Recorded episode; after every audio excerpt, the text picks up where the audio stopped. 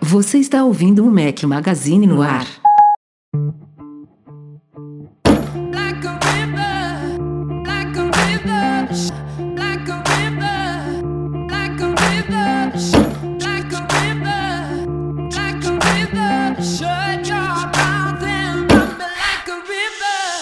Fala galera do Mac Magazine, sejam bem-vindos ao episódio 333 do Mac Magazine no ar. Quem fala aqui é Eduardo Marques. Rafael Fishman ainda tá de altos aí, resolvendo algumas pendências pessoais. Se Deus quiser, ele volta aí na semana que vem. E eu estou aqui com o nosso reserva oficial, Michel Duarte. Diga lá, Michel. Fala galera, eu tô parecendo o goleiro reserva da seleção brasileira, né, cara? Tô sempre aqui e tal, na hora, na última hora ali, ó, se precisar. lateral direito, lateral esquerdo, zagueiro, atacante, meio-campo, tá valendo qualquer posição, né, não, Michel? É, substitui, ó, já saiu, né? Antes era reserva oficial do Breno, agora tô com o- quebrando o galho aí com qualquer um que deu uma escapadinha isso por dentro. É, é isso aí. Quem faz parte da equipe do Mac Magazine é pra se meter em roubada, não tem como ser diferente. Por falar em roubada, Sim. queria fazer uma explicação, queria dar uma explicação aqui pro nosso público, pro pessoal. É, eu e o Michel, a gente gravou o podcast na semana passada. É, a gente não furou com vocês, quer dizer, a gente, no final das contas, acabou furando. Mas a gente teve um probleminha aí no áudio que inviabilizou a edição e aí não, não teve como soltar o podcast, né? Porque com um só falando não ia ter, não ia ter como, não ia ter podcast sem a voz do outro e esse problema, infelizmente, a gente não conseguiu contornar, não conseguiu gravar depois que é, a gente fez essa gravação junto, não conseguimos nos reunir de novo para gravar, então estamos de volta essa semana com um pouquinho de atraso de novo por conta aí dos compromissos pessoais, tanto meu quanto do Michel, mas estamos aqui batendo ponto, vamos resumir tudo que aconteceu na semana passada, que a gente não conseguiu, é, que a gente gravou, mas não conseguiu publicar, pegar também algumas novidades já dessa semana, então a pauta tá bastante extensa, mas a gente vai tentar falar de tudo um pouco aqui, sem, sem se alongar muito nos temas, beleza? Então... Hoje, o- o- hoje vai ser um bate-bola jogo rápido com o Edu, né? É isso aí, vamos, vamos, vamos tentar e mesmo assim a probabilidade de ficar grande é, É grande. é grande, né? Porque eu não, não sou tão acostumado aqui a, a, a ser o host do podcast, então acabo que me falo um pouco mais do que devo, mas vamos direto ao assunto. Lembrando aqui que a trilha sonora dessa semana é Bishop Briggs, uma sugestão do Adalberto Neri. Obrigado, Adalberto. Se você quer sugerir aí trilhas para os próximos podcasts, só mandar pra gente, beleza? Vamos aos assuntos aí da semana.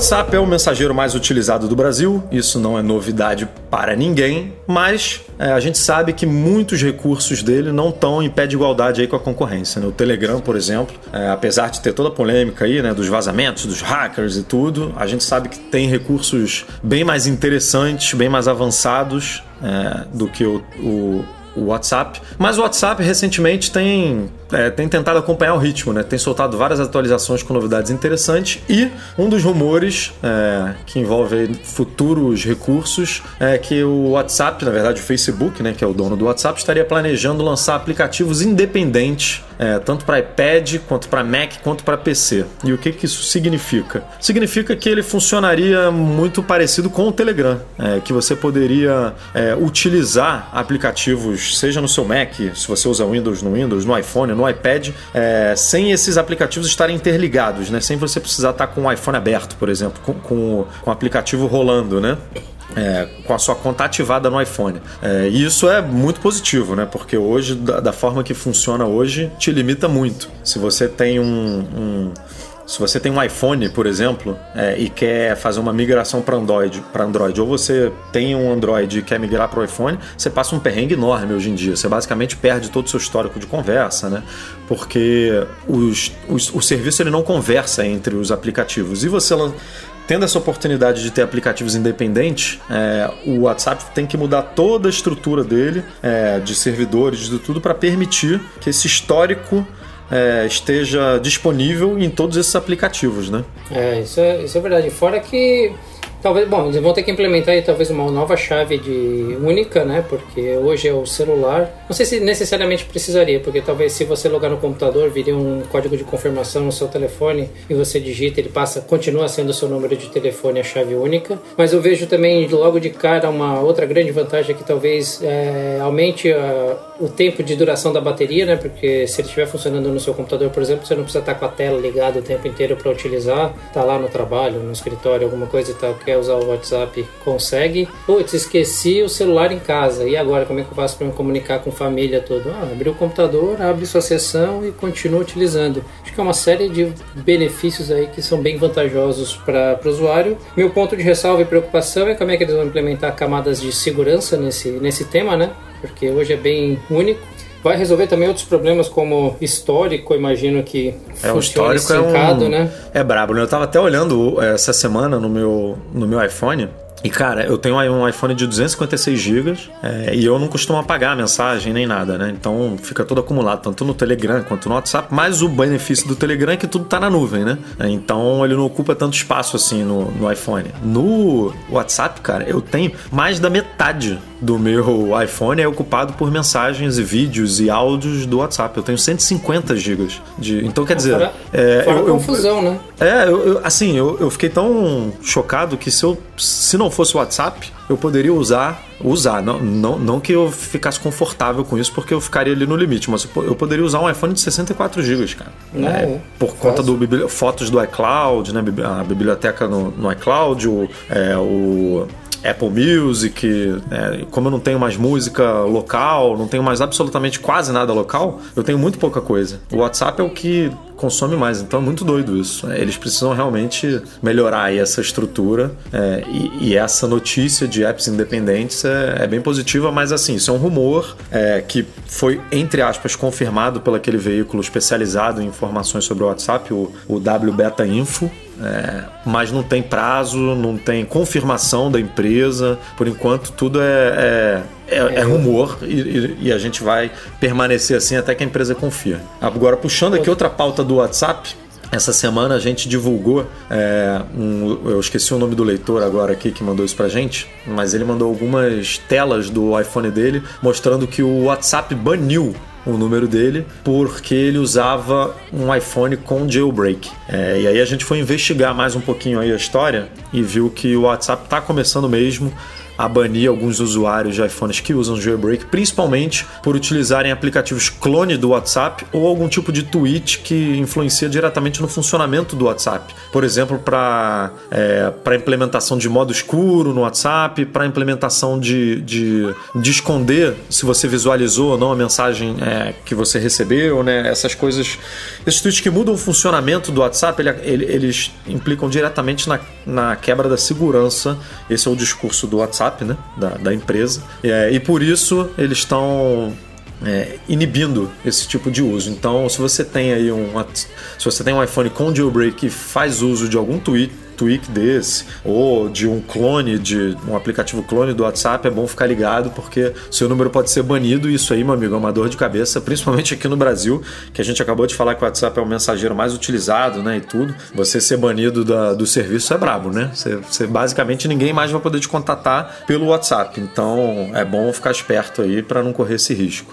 Ainda mais pensando que jailbreak expo- explora falhas né, do sistema até para se instalar e coisas assim, é, vale repensar se é válido ou não. Exatamente. A gente divulgou também na semana passada é, que o Banco Itaú começou a aceitar cartões adicionais no Apple Pay. É, isso não foi uma notícia confirmada pelo banco, tá? É, a gente recebeu muitos relatos de leitores informando que é, conseguiram fazer o cadastro do cartão adicional no Apple Pay e a gente foi investigar o assunto e realmente muita gente estava conseguindo e tudo leva a crer é, que o Banco Itaú começou mesmo, é, abriu, digamos assim, é, os testes para cartões adicionais. Eles não confirmaram, a gente entrou em contato com o banco, eles não confirmaram é, que que a, a liberação dos cartões adicionais, mas pelos testes, pela quantidade de gente que conseguiu, é, tudo leva a crer que isso muito em breve será mesmo anunciado aí pelo, pelo banco. E a gente torce para que junto desse anúncio também, quem sabe, pintem algumas outras possíveis bandeiras de cartões, outros bancos, outras fintechs, né, outros serviços aí entrando na jogada, porque o Apple Pay está precisando aí de um, de um turbo, né? A gente está acompanhando aí um monte de notícia de Apple Card nos Estados Unidos, é, expansão do Apple Pay em Portugal, é, ele já está em mais de 47 é, regiões no mundo, mas aqui no Brasil a gente está meio travado ainda, né? Digamos assim. Tem muito banco para entrar, tem muita bandeira que ainda pode entrar, tem muita fintech aí que a gente ouve reclamações todo dia no nosso Twitter, né? A galera pedindo aí para para um cartão roxo entrar, para outro cartão laranja entrar, para outro cartão azul entrar. Então é, a gente está aí ansioso para ver essa expansão, mas essa expansão aí dos cartões adicionais do Itaú, bem ou mal, é, já é um avanço, né? É, eu acho que para deixar um pouco mais claro aí, pessoal, essa questão do cartão adicional tá, são aquelas situações onde, por exemplo, eu e minha noiva, a gente tem, eu tenho uma conta no banco, num cartão com uma bandeira X, de uma categoria específica. Eu falei, bom, eu tinha direito a pedir alguns cartões adicionais. Então eu posso pegar o mesmo cartão para ela sem anuidade. Então ele tem o mesmo cartão, a mesma bandeira, às vezes o mesmo benefício, acesso à sala VIP, alguma coisa assim. E ela, Acúmulo de pontos na mesma conta, né? Que é, que é legal também. Isso. E ela não consegue cadastrar no Apple Pay. A gente já teve a situação reversa também. A gente tinha uma conta conjunta, só que quem abriu primeiro ela era titular e os cartões adicionais eram meus. Nesse caso, eu sempre tinha que usar o cartão físico, então é extremamente benéfico. Fora outros cenários em que você quer dar um cartão pro seu filho, alguma coisa, para ter um controle maior do que está acontecendo, mas não quer que ele tenha o cartão físico. Muitos já têm celular, os adolescentes hoje estão utilizando já cada vez mais desde cedo, né? Eu acho que é Vai ser muito legal se tiver isso. E se for mesmo, o Itaú começa na frente nessa brincadeira, como começou com o Apple Pay, né? É isso aí, sai na frente e a gente agora tem que ficar aqui na torcida para outros bancos também aderirem a essa coisa do cartão adicional, né? Porque, como você falou, muitas famílias, né? Filhos de é, filhos mais novos que não têm conta e usam é, o cartão do, é, do titular do pai e da mãe, né? Esposa, como você comentou. Eu tenho no meu cartão aqui, acho que eu tenho seis adicionais, até o Rafa é meu adicional, porque a gente é, quando, quando viaja acessa a sala VIP tudo, então é, é muito, muito benéfico isso e vamos torcer para isso expandir o mais rápido possível. Sem, sem querer expandir demais aí, Edu, porque eu sei que a pauta tá longa, mas como é que tá a adoção aí no. Como é que tá a adoção no Rio, cara? Em São Paulo hoje tá bem comum, tá? Já, eu já consigo falar, vou pagar com o Apple Pay, já tá bem mais familiarizado com as pessoas, já entendem o que é o Apple Pay. Vez ou outra ainda eu, vejo em alguns lugares a pessoa estranhando eu pagando com relógio, mas assim, já tá muito mais comum puxar o celular e a pessoa já me dá, me dá a máquina, apontar a máquina pra mim falando pra É, pagar. aqui tá bem, aqui tá bem normal, mas assim, é, eu vivo numa, numa bolha, né? Filho pequeno, então eu vou muito pro shopping aqui perto de casa, a gente vai pro clube, vai para basicamente para os mesmos lugares, digamos assim. Quando a gente vai em restaurante, é mais ou menos os, são mais ou menos os mesmos restaurantes. Então esses lugares que eu frequento, eles já estão super bem é, é, adaptados ao Apple Pay. Tem lugar que tem plaquinha Apple Pay e tudo. É, então legal, aqui legal. tá, tá bem comum. né? O pessoal já tá bem, bem acostumado com Apple Pay, Samsung Pay, Google é, Android Pay, ou Google Pay, não lembro o nome, é, mas já tá bem, bem tranquilo. Legal, legal, fico feliz com essa propagação rápida. Polêmicas, meus amigos, polêmicas. A gente acompanhou aí que tanto Amazon quanto Google foram pegos aí na botija, né? É, escutando gravações envolvendo a, a Alexa e o, e, a- e o assistente Google, né? Para poder otimizar o serviço como um todo. E a bola da vez é a Apple. A Apple, que tem uma política de privacidade, é, pelo menos ela divulga essa política de, pri- de privacidade como um dos pilares da empresa, né? como uma, uma- um, um pilar muito positivo para as pessoas que se preocupam com privacidade. É, e saiu aí nessa semana que terceirizados, empresas contratadas pela Apple, escutam é, algumas conversas aí pela Siri para poder fazer otimizações no serviço e tudo mais. E aí o discurso da Apple é que essas conversas são é, não são identificadas, né? A gente, é, eles não sabem quem são é, as pessoas e que não tem informações sensível, sensíveis nesses áudios. Ou seja, é, se você está aí conversando sobre é, conta bancária, né, sobre grana, ou cartão. sobre é, número do cartão, ou está falando sobre é, a situação do seu casamento, enfim, algumas coisas é, muito íntimas, é, essas conversas não serem escutadas. Mas na prática não foi isso que a gente viu. Tinha, tinha coisas sim envolvendo discussões amorosas, é, papos que não deveriam ser escutados. é, e depois que isso tudo vazou, a Apple suspendeu a análise dessas conversas, é, disse que vai rever todo o processo e que, paralelamente, vai implementar aí no- nos sistemas delas a opção de você é, participar ou não desse programa de análise. Então, quer dizer, o- o- hoje você não tem como não participar dessa análise. Até tem, a gente divulgou no site é, um perfil para iPhone que você pode baixar e aí o seu iPhone não vai mais enviar esses dados para a empresa para serem analisados, mas a Apple vai dar uma chavinha ali, provavelmente dentro de, dos ajustes ali de, de privacidade, uma chavinha para você ligar ou desligar e esses dados não serem mais enviados para Siri. E é óbvio que isso não ia sair é, barato para a Apple. Né? Alguns dias depois, mesmo ela é, dizendo aí que o processo estava é, suspenso, é, abriram uma ação coletiva, ou seja, a Apple foi processada é, por essas es- por, escutar essas conversas aí com a Siri e os reclamantes pedem que a Apple pare imediatamente com essas gravações, apaguem as gravações que já estão nos servidores dela é, e paguem uma indenização, algum tipo de multa para as pessoas que foram afetadas é, por isso, que são muitas, porque se eu não me engano, é, a Siri foi lançada em 2011.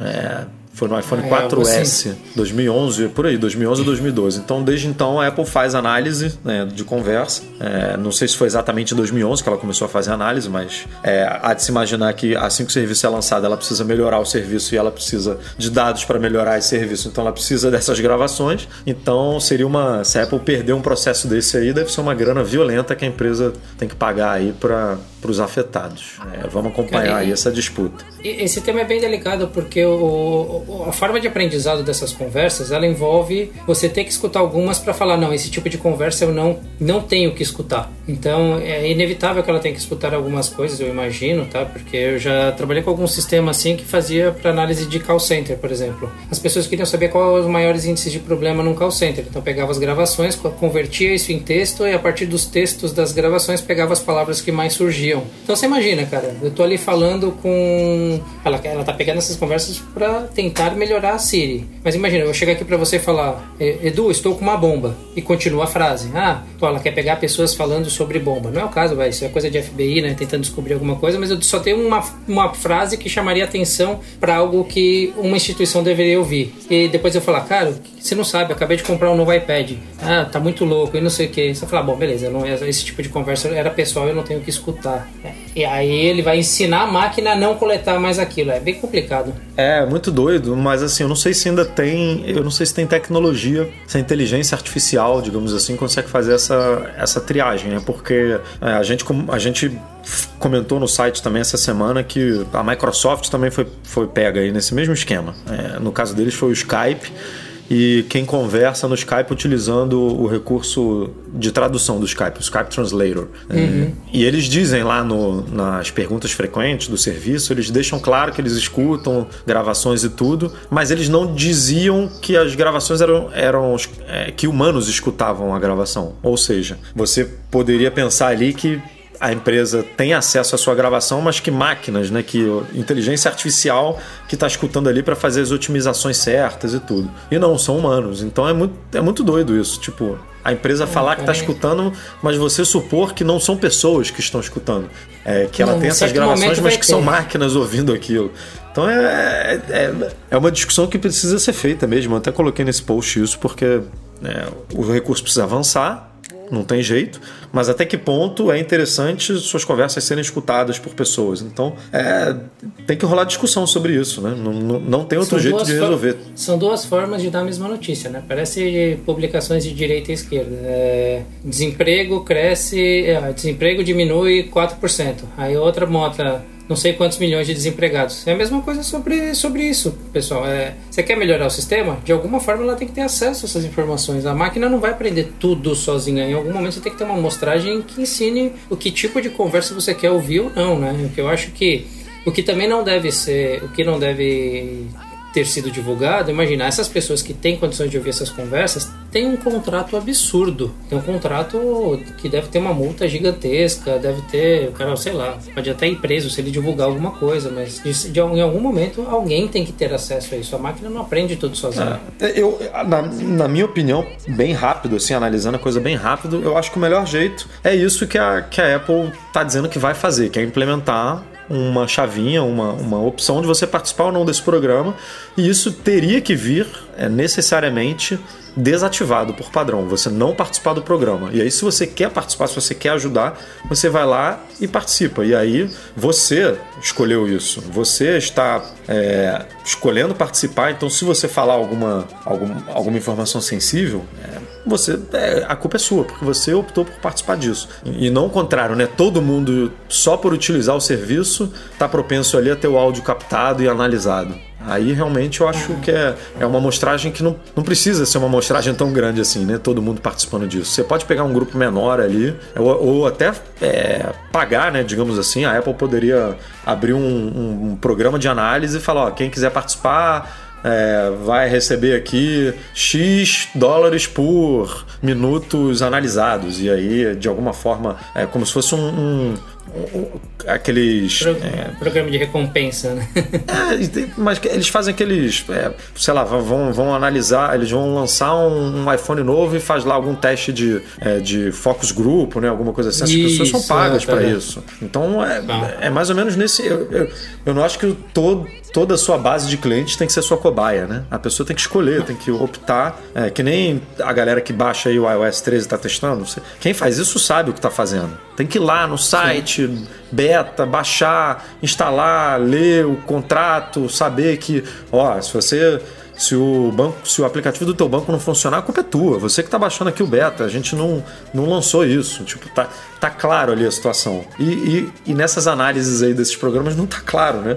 A Apple simplesmente. A Apple não, todas essas empresas simplesmente pegam o seu áudio e usam da forma que quiser ali. Então tem que ser mais Não, nesse intuito de, de você de você ser proativo e não de você simplesmente usar o recurso e já estar participando automaticamente. Pelo menos eu penso dessa forma. Não, bem, bem, bem falado aí que é que na verdade agora o foco da vez foi a Apple, porque é a Apple, né? Qualquer coisinha que a Apple faça por menor que seja, E, e ela tem essa política de privacidade, ela tem essa política de privacidade super, né? O que acontece no seu iPhone fica no iPhone, tipo,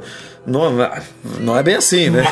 Ma- mas não, mas por outro lado ela também nunca escondeu que muita coisa, não só isso é analisada, mas de uma forma que ela não tenha conhecimento de quem fez aquilo. Ela faz isso com toda a parte de trânsito, faz isso com essa agora nesse de voz, ela nunca escondeu isso. A gente olhar aí as últimas, principalmente sei lá, os últimos três anos, acho que ela tem começado a dar uma flexibilizada a isso, ou exposto mais isso, que de certa forma ele é analisado, porque ele precisa ser analisado, mas ela vai fazer isso de uma forma que ela não sabe quem é você. Então, É, mesmo não, o que, que você pegou- o esteja que- lá no. Tá uma briga lá, um quebra-pau, você e sua esposa, por algum motivo. Cara, chegou essa conversa lá, eles estão olhando, mas eu não sei que é do Edu, não sei que é do telefone do Edu, mas É, eu sei que de o- alguma forma eu preciso melhorar aquilo. O que pegou mais, eu acho, é que ela fala que informa é, conversas sensíveis não passam na triagem e, de acordo com o vazamento aí desse, dessa empresa terceirizada, pega, né? Tipo, tinha coisa lá que não era pra estar para tá nessa, nessa triagem, digamos assim, que era pra ter sido excluída e foi incluída. Isso eu acho que é o que Ah. ficou mais evidente ali, o que, o que preocupou mais. Isso, pessoal, é. Pensa na Apple agora falando de Siri, mas tem vários outros aplicativos que estão aí no seu celular que você deu um ok, que tem acesso ao microfone de alguma forma. Eu vou até pedir aqui pra galera que tente deixar aí nos comentários se já teve alguma coisa que você falou, conversou e nunca pesquisou na internet e de repente começou a receber propaganda daquilo. Nossa, cara, acontece direto comigo. Ou é muita coincidência ou realmente eu, eu tenho essa percepção de que tem mais aplicativos me escutando já faz bastante tempo. Estamos em agosto, nos aproximando aí dos eventos especiais da Apple, né? A gente sabe que basicamente tudo na Apple acontece no segundo semestre: lançamento de iPhone, lançamento de iPad, lançamento de, eh, de Mac, enfim, a Apple se prepara aí para o Natal, que é a época mais importante do ano, comercialmente falando, e pintaram aí novos registros de iPads. Como a gente sabe, lá na Eurásia, é, a Apple precisa fazer o registro desses aparelhos que ela vai lançar por conta de burocracia, né? O, o, ela precisa. Tudo, tudo que envolve é, produto que de alguma forma usa criptografia, é, comunicação sem fio, precisa passar por esses registros. É, a Apple faz isso também nos Estados Unidos, né, no, na FCC, aqui no Brasil, na Anatel, é, mas lá, aparentemente, a política de privacidade desse órgão não é tão boa assim e o pessoal consegue achar muito fácil esses registros. E pintaram lá dois novos iPads, identificados pelos modelos A2200 e A2232. Não dá para saber quais iPads aqui a gente está falando. É, no, na descrição desses devices só tem dizendo que é, ambos contam. É, ambos rodam o iPad OS 13, ou seja, são, são iPads, né? São tablets, não são iPhones nem nenhum outro tipo de dispositivo. Mas é só isso que a gente tem. É, e aí a gente tem aqui dois chutes, né? A gente pode estar falando de iPad Pro, que tradicionalmente a Apple atualiza esses modelos em outubro, depois do lançamento dos iPhones, ou a gente pode estar falando aqui também de um novo iPad, aí eu já puxo aqui uma nova pauta, é, que é a possibilidade da Apple lançar um novo iPad de entrada em vez de ter uma tela de 9,7 polegadas com tela de 10,2 polegadas. É, seria basicamente aí um, um, seguindo o mesmo caminho do iPad Air, né? É, que tinha antigamente uma tela de 9,7 polegadas e aí a Apple manteve ali basicamente o mesmo tamanho de estrutura, deu uma ampliada ali nas, na tela, né? Invadindo mais um pouco as bordas e aí a tela cresceu mantendo ali o mesmo, basicamente o mesmo tamanho físico. E é, é, é isso que deve acontecer com esse iPad de 9 9,7 polegadas. Ele foi lançado, se eu não me engano, em março do ano passado, né? em março de 2018. É, ou seja, já está aí precisando mesmo de, de novidades, de um upgrade. É, e, e seria basicamente basicamente isso. É, um, melhorias ali nas especificações técnicas do aparelho, o que me preocupa, entre aspas, um pouco, porque a gente está com uma linha, né, não sei qual é a sua opinião, Michel, mas a gente está com uma linha bem, não vou dizer Confusa. complicada, mas bem, bem cheia, né? Hum. A gente tem o iPad mini, iPad de 9,7 polegadas, iPad Air e iPad Pro. E aí, na minha visão, o iPad Air é, chegou, ele foi lançado esse ano, meio que para substituir esse iPad é, de 9,7 polegadas, porque eles são fisicamente parecidos, né? Ambos têm ali é, suporte a Apple Pencil, é, tem o Apple Air é um pouco mais avançado ali em algumas coisas, mas aí você lançar um novo iPad, um, um sucessor do iPad 9,7, que provavelmente não tem, não tem por que manter o mesmo, é, o mesmo nível ali de especificação. Não, não, não dá para você só trazer melhorias na tela, ele tem que melhorar melhorar ali o processador, é, a RAM, o, a, a, GPU, esses detalhezinhos ali para para acompanhar as novidades do iOS 13. E aí ele vai ficar muito parecido com o iPad Air, né? Então você vai ter uma linha é, iPad Mini muito parecido em termos de processamento ali com os outros iPads, com a diferença só da tela menor. Um iPad de 10,2 e um iPad Air de 10,5 muito parecidos. E um iPad Pro que esse sim é, se distancia dos outros por conta do, é, do Face ID, da tela é, com melhor aproveitamento, com os alto-falantes estéreo, né? com, com o Apple Pencil de segunda geração. É, aí, o, aí o Apple Pro realmente tem algumas coisas que o distinguem do, do, resto da língua, mas do resto da linha. Mas o iPad de 9,7, que seria substituído por esse novo, e o iPad Air são muito parecidos, né? É, então, mas na hora que a gente fala desse jeito, fica também um pouco confuso porque a gente conhece os detalhes e talvez entenda muito mais claramente quais são os benefícios de um porque a gente vai utilizar em relação ao que é um seria inferior, vamos dizer assim. Mas quando você chega alguém que é leigo e vai olhar lá, cara, ele fala, cara, que legal esse iPad. Qual que é a diferença desse Pro para esse outro iPad Air aqui? De repente o iPad Air para essa pessoa, que hoje já tem ali a canetinha tudo, é mais legal porque é arredondado, é mais fininho. Então, você não tem essa impressão também que de repente a Apple, ela às vezes lança um produto, um conceito meio MVP, né? As primeiras, depois ela dá uma complicada na linha, depois ela volta e dá uma enxugada. Acho que está acontecendo um pouco isso com os Macs agora, né? Voltando a dar uma simplificada. O iPhone passou, acho que, uma etapa um pouco mais turbulenta ali na, naquela fase que lançou tudo de uma vez, acho que desde os 5Cs da vida, o que, que era hardware, o que, que era só visual. E agora a, a linha iPad, que era mais vamos dizer assim, um pouquinho mais organizada, tá bem, tá, tá começando a ficar confusa, cara. Eu não acho que a Apple faça isso de forma equivocada, porque ela já teve muitas linhas para aprender com esse, que esse tipo de confusão traria algum tipo de perda para ela. Então eu imagino que até esse tipo de confusão, vamos dizer assim, tem algum lado mercadológico ali que a gente ainda não tem muito claro. Ah, é, não. Finan que... Financeiramente deve fazer sentido, né, para a empresa, porque senão ela não manteria isso. E eu acho que ela, e ela atinge principalmente um público que não é nós aqui que falamos normalmente nesse podcast, ou principalmente nossos ouvintes que são bem antenados com esse mundo Apple, tudo que acontece, eu acho que deve atingir essa, essa, o público ali em geral que tem um, um maior desconhecimento e está procurando uma clareza, alguma coisa fácil de utilizar tal. Porque é, é, muito mais do que simplesmente a especificação do hardware, tá, pessoal? Acho que a Apple, quando quer vender alguma coisa, até a disposição que os produtos estão nas mesas, nas lojas ou mesmo nos sites, ela tem uma ordem certa. Alguns iPads estão para um lado, alguns iPads estão para o outro, alguns são um pouco mais distanciados, alguns estão em mesas diferentes. Então tem toda uma estratégia de venda e essa confusão acho que fica aqui porque a gente analisa de ponta a ponta a linha e põe lado a lado cada um dos iPads para ver o que, que tem de bom e de ruim, né? Pelo menos é assim que, é assim que eu vejo e, e acompanho muito quando eu vou em loja, né? Eu, aqui no Brasil, infelizmente, a gente só tem duas, por enquanto, fiz, é, lojas Apple mesmo. Mas mesmo lá fora, é sempre grande movimento. Não sei como é que é a loja daí do Rio, Edu, mas a de São Paulo também está sempre muito movimentada. É num shopping bem localizado na, na região de São Paulo, lá no, no Shopping Morumbi. Então tá sempre muito cheia, é sempre muita gente vendo, é sempre muita gente testando. A abordagem das pessoas, dos funcionários em tentar, ah, beleza, para o que, que você vai utilizar, quais são suas maiores necessidades tal. Que eles não podem falar, leva esse, né? Ele vai te dar argumentos para que te ajudem a tomar a decisão de qual seria mais adequado para você. Então vai, vai além dessa confusão de hardware a forma com que a Apple vende. Pelo menos isso, olhando um pouquinho de fora, é o que eu entendo desse mercado. Bem, saindo de iPads e entrando agora em iPhones, a gente vai falar aqui de iPhone de 2019, 2020 e até de 2021, meu amigo, acredite se quiser.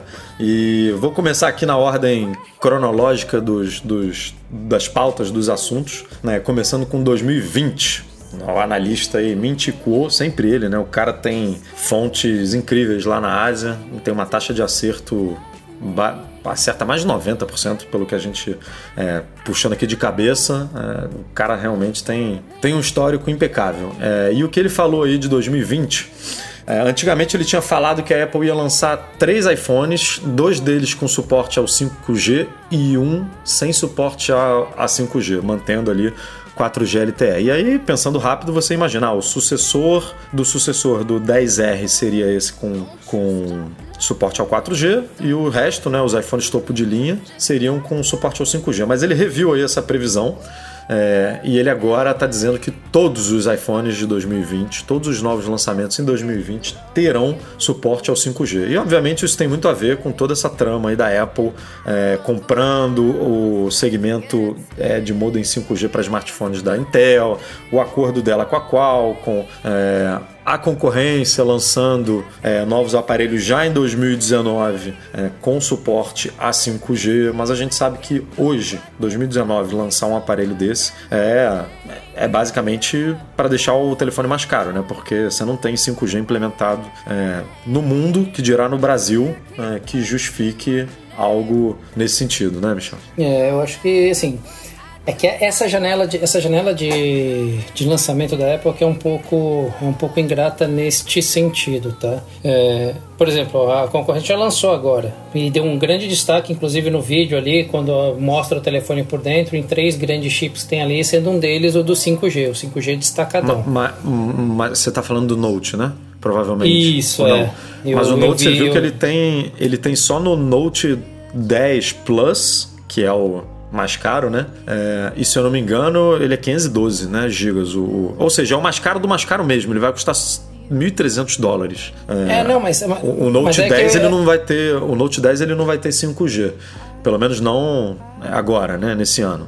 Talvez o Note 11 ano que vem, o, o modelo de entrada já venha com 5G. Não era nem isso que eu ia me apegar muito aqui, não. É eu digo por causa da janela de lançamento deles agora mesmo. Tem alguma, tem alguma coisa agora, seja bem ou mal implementada, assim, em breve eles já vão ter outro. A, a Apple vai lançar em setembro, setembro, outubro, quando no- normalmente lança, né? Ela só vai ter outro lançamento desse lá daqui um ano. Nesse meio Ah, tempo, sim. a Samsung já lançou vários outros, então fica uma distância mais ou menos aceitável entre você já ter alguma adoção e fazer um pouco mais de propaganda em cima do 5G. Agora, agora, de fato, sei lá, de setembro a janeiro, não vai fazer muita diferença, ou até março, vamos dizer assim. É igual a gente que a gente até comentou na outra gravação que a gente acabou perdendo, mas foi a questão do e os iPhones que você compra nos Estados Unidos que não tem suporte a essa banda que era da TV analógica. Ah, quer dizer que os iPhones não vão funcionar no Brasil? Cara, comprei, todo mundo comprou, não deu. Depois que lançou e todo mundo começou a comprar, ninguém mais falou disso. Já É, vai vir outro funciona, né? iPhone, é. funciona. Vai vir outro iPhone e aí que alguém vai começar a pensar nisso. É a janela que é meio ingrata, mas vai ser muito mais marketing do que propriamente vai afetar as pessoas de fato, viu? É, e aí, continuando nos rumores de 2020, esse sim, esse recurso sim só chegaria aos iPhones topo de linha. É, o sucessor do sucessor do 10R provavelmente não teria, é, que são as famosas câmeras traseiras com sensor 3D. E a gente já está vendo aí também a concorrência fazendo isso, né? A Samsung lançou aí no, no Note 10 Plus, se não me engano, ele tem a quarta câmera, e essa quarta câmera é justamente um sensor 3D que, que faz esse mapeamento de cômodo, ele faz inclusive escaneamento, né? De, de é, sei lá, você bota um bonequinho ali em cima da mesa, ele, ele escaneia aquele bonequinho e faz a reprodução dele. É, então seriam é, sensores 3D Time of Flight, que é essa tecnologia, o nome da tecnologia, que serve para algumas coisas, para mapear é, um cômodo, por exemplo, para você ter noção de profundidade exata, que serve para realidade aumentada, realidade virtual, é, pode ser muito bem-vindo para o modo retrato, né, porque você tem uma noção maior de distância entre a pessoa e os objetos atrás dela, então você faz esse recorte ali do, do- da pessoa mais preciso para poder destacar ela na foto. É, o que me chamou muita a- atenção ali foi o. O que me chamou muita atenção foi o efeito de profundidade em vídeo. É, É, edi- isso é- De edição em vídeo. Ficou muito legal. Eu acho que a Apple deve também trazer alguma coisa nesse sentido. É, você tem que ter um, um recorte muito perfeito do fundo, né? Pra poder ter essa, essa coisa em vídeo, porque o, o vídeo, no- a, a foto você congela ali o momento, né? Pode não estar muito bom o recorte ali é, na hora que você tá vendo na tela, mas aí você toca no botão, ele faz todo aquele processamento ali instantâneo e aí cria a foto pra você que pode estar mais perfeita do que você estava vendo na tela. Agora o vídeo não tem como, porque o vídeo é, tá ali gravando o tempo todo, né? Então é, o recorte da, do destaque da pessoa ali pro pro plano de fundo tem que estar feito on time, real time, a todo momento. Então você tem que ter um controle ali de profundidade do que está atrás, do que está na frente, do cabelo, né? Com a lâmpada que está ali atrás. É, tem que ser um negócio muito perfeito mesmo. É uma edição, e ainda uma edição quase que em tempo real ali, né, que você que você está fazendo, o que é muito louco, o que também puxa para outras necessidades de evolução, que são os processadores, que às vezes isso não é muito perceptível para as pessoas, mas assim, para você começar a mexer com esse tipo de edição, tem todos esses cálculos que são feitos com a câmera, para você fazer uma edição não, não, não virar aquele loading eterno ali, naquele carregamento eterno de processamento, ele tem que ter um salto muito grande para você, no mínimo, ter uma experiência muito parecida com a que você tinha com o seu telefone anterior, tendo muito mais benefícios. Então, é, ele tem que ser visto como uma evolução de qualquer forma. Então, não é só a câmera, né? É, e agora trazendo para 2019, ou seja, para os lançamentos que vão acontecer daqui a menos de um mês, né? A gente vai, não, daqui exatamente um mês. A gente vai falar sobre isso daqui a pouquinho. O rumor trazido pela, pelos, pelos analistas da City Research é, dizem que os iPhones podem ter suporte ao Apple Pencil. Isso não é um rumor novo, a gente já viu esse rumor inclusive no ano passado, é, para o lançamento dos iPhones 10S e 10S Max. Obviamente, esse rumor não se isso. transformou em esse rumor não se transformou em verdade, mas agora estão apostando de novo aí nessa nesse suporte, né? Eu, eu confesso que quanto ele foi, quanto o Tim Cook foi falando, né, das novidades e foi chamando os colegas dele para falar, eu achei que viria esse suporte ano, ano passado com o 10S, mas não veio. É, e, e aí tem, assim, a galera bate muito nessa tecla, né, de que ah, a Apple voltando a, a voltando não, mas é, falou que nunca faria isso e agora está fazendo, mas tem é, casos, é, só, só, pontuando aqui, isso foi quando o Steve Jobs lançou o iPhone pela primeira vez, né, que ele falou que ninguém precisava de uma stylus para usar, para utilizar um aparelho como esse realmente, para o que ele estava apresentando ali. Não, não fazia era, sentido mesmo. Não fazia sentido nenhum, né, que é o seu dedo ser a sua canetinha, digamos assim, você é, digitar utilizando seus dedos em vez de digitar no catamilho ali é, com a canetinha como você fazia na época do Palm Top. É, então, é, mas hoje em dia, 2019, é, com um telefone de 6,5 polegadas. É, existem casos, eu não seria nunca uma pessoa que usaria uma Apple Pencil é, num iPhone. Para falar a verdade, eu não uso nem iPad, né? não, não vejo necessidade nenhuma. Mas tem muita gente que poderia utilizar né, um, um, Apple Pencil no iPhone. Seja para continuar é, alguma coisa, alguma tarefa que começou ali no iPad envolvendo desenho, seja para fazer anotação em PDF, seja para fazer alguma coisa no Notas. O que não falta não, é exemplo é. de coisa que você pode usar né, no iPhone hoje em dia. Caso de uso para isso tem absurdos. Imagina, você vai lá, tira uma foto e você precisa fazer um recorte de um pedacinho de uma parede ou de um objeto dentro de uma parede que, sei lá, alguém quer mandar de referência para um arquiteto, um arquiteto quer mandar de referência para um cliente, olha aqui, ó, é isso que você quer, aí recorta direitinho. Hoje é tão popular no WhatsApp aqueles, é, aqueles ícones, né, que você está mandando, as figurinhas que você manda já cria na hora. Pô, pega uma foto ali, uma, uma expressão do Edu no meio de um vídeo, recorto direitinho e já cria o meu, meu ícone na hora. Muito mais preciso do que fazer com o dedo, ter que ficar fazendo vários ajustes. Então, casos para isso tem.